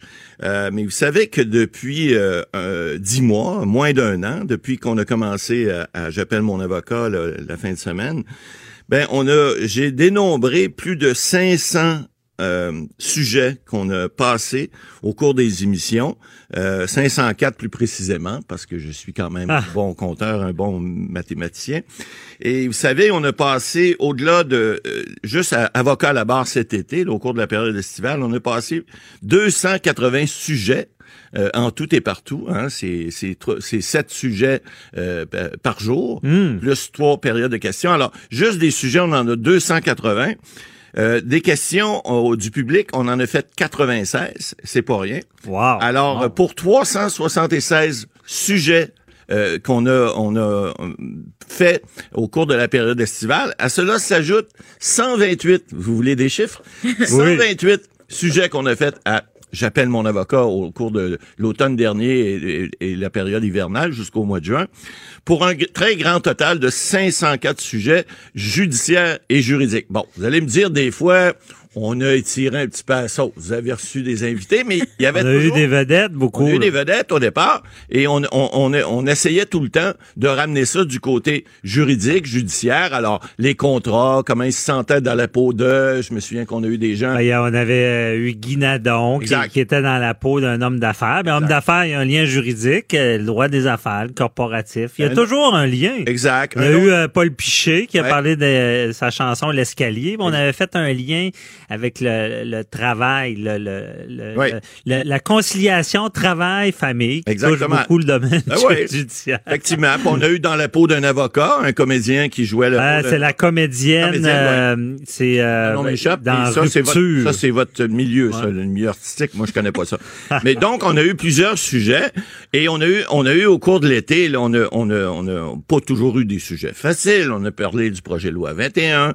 On a parlé de, vous avez fait des, des dossiers là, en matière criminelle, en matière pénale, vous savez, avec Maître en cours, vous avez fait des choses en familial avec Maître Otis et avec euh, Madame Cathy Tétrault qui est ici, là, que vous avez fait des, des sujets aussi au niveau des, Mhm. des, des jeunes, au niveau des de, de- du harcèlement, des choses comme ça, de l'intimidation. Vous avez fait des, des sujets aussi un peu plus mathématiques là avec euh, Mathieu Fortier. Ben, le financier, Ben, ouais. financier. Ben, ben, alors, alors, on a couvert beaucoup, beaucoup de sujets. Je, je vous ai pris ce matin avec le représentant du DPCP. Bon, euh, je pense que c'est une émission qui a sa raison d'être. Alors, euh, je vous félicite et je vous souhaite de continuer longtemps et surtout d'avoir les budgets à Cube pour vous permettre de faire cette belle émission. Parce que on sait que on C'est sait que- déjà on sait ce que c'est tarif horaire d'un avocat là. Ouais. Et on voit dans la publicité de Cube d'ailleurs de- des avocats deux heures par jour. Euh, vous en faites pas. Et vous, on, on paye la facture.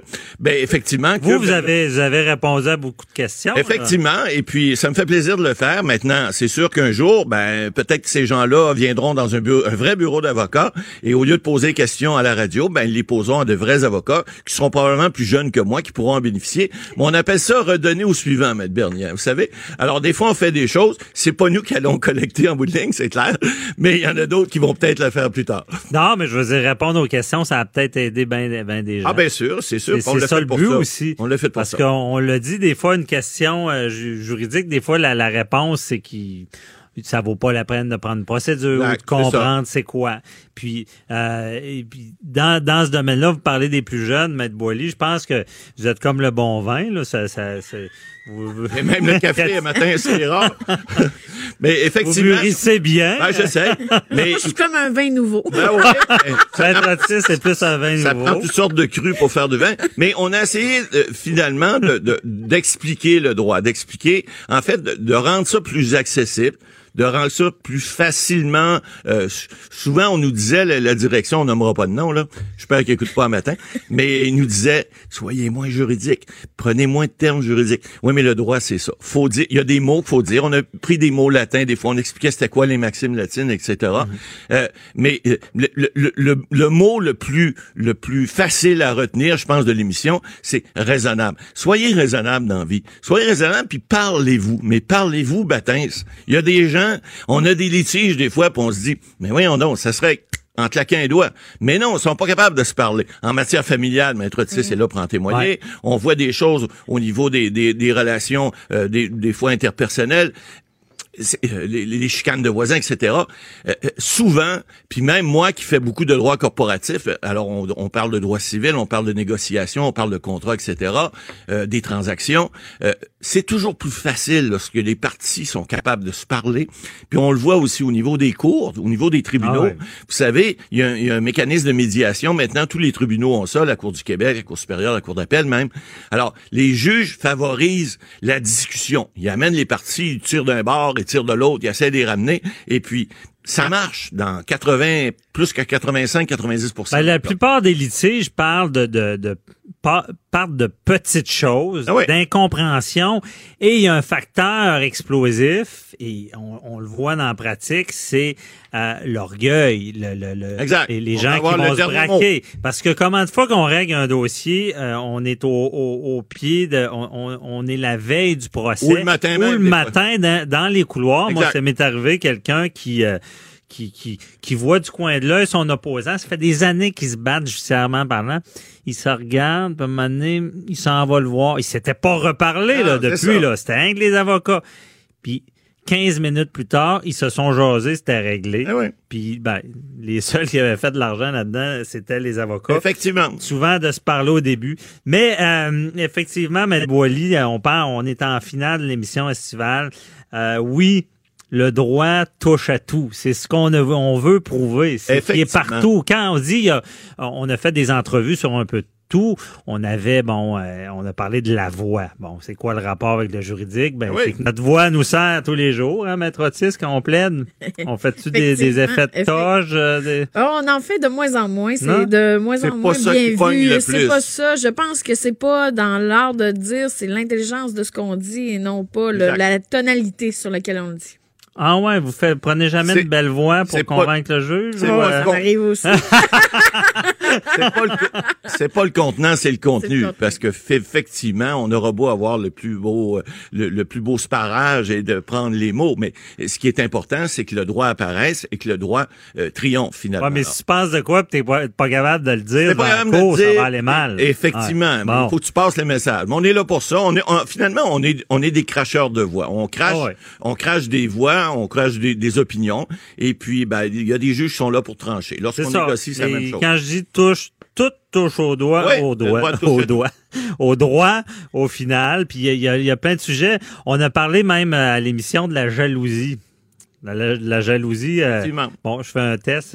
En quoi ça a un lien avec le droit, la jalousie? Ben, la jalousie, c'est certain que ça a le lien avec le droit parce que si vous êtes jaloux puis que vous- votre comportement fait en sorte que ça amène euh, des dérèglements ou ça amène des, euh, des, des conséquences, par exemple, que ce soit conjugales, que ce soit au niveau contractuel parce que vous, avez- vous êtes jaloux de votre voisin puis que là, ben, vous, vous faites quelque chose qui fait en sorte que vous respectez pas, par exemple, un contrat de, de, de voisinage avec lui, ben, il- tout mène au droit. Euh, de la jalousie, que ce soit même la bonté mène au droit. Parce que vous avez un droit d'être bon, mais si votre voisin est pas bon, mais ça se peut que votre droit soit bafoué un peu. Alors, tout mène au droit, puis je dirais même, criminel même le bout du doigt mène au droit. Parce que même en faisant un lapsus, vous avez fait un, un, un lapsus qui, qui- de droit, parce qu'effectivement, le droit mène à tout. C'est vrai.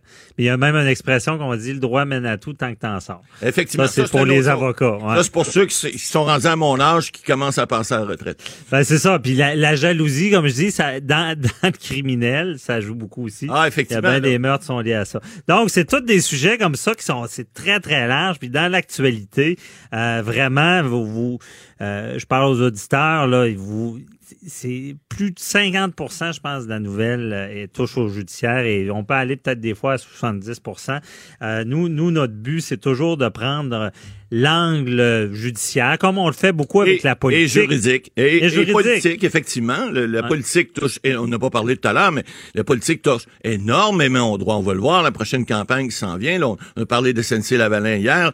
Ce n'est qu'un début. Là. On va avoir tout l'automne, on va avoir des belles discussions politiques et juridiques à- à- à- au, au niveau de la campagne Oui. électorale. Puis euh, c'est ça, comme je dis, euh, soyez à l'écoute à l'automne parce qu'on continue comme ça de prendre vraiment l'angle judiciaire de la nouvelle. Et euh, je finis avec ça. On a même eu une chronique euh, durant au cours de la saison. C'était les crimes du barbecue. Oui. Euh, là, Oui. là, on est allé loin. Là. Non, mais quand même, on était dans le judiciaire pareil. Et il y avait des crimes. là. Il Oui, nous l'a dit, c'était le gars de Bicep euh, Barbecue qui était venu nous expli- expliquer ça. Ah, donc, euh, c'est déjà la fin. Donc, merci à tout le monde qui est en studio. Cathy Tétrault, Mathieu Fortier, Jean-Paul Boilly, euh, Sharon Otis et les autres collaborateurs qui sont pas là aujourd'hui. Merci beaucoup pour l'émission. Euh, merci aussi, évidemment, à l'équipe, l'équipe de Cube Radio, Joanie Henry que vous avez entendu tantôt, la voix dans mes oreilles qui me dit si, si je fais des petites gaffes des fois, parce que c'était toute une expérience cet été. Parce qu'il y en a des fois. Des... Deux fois. Oh, Tantôt, ça- j'ai dit j'allais aux toilettes. Ben oui, Mais euh, Vous êtes un être humain, je me suis trompé. Je l'aurais Et- pas redit. Ah, mais bon. ça.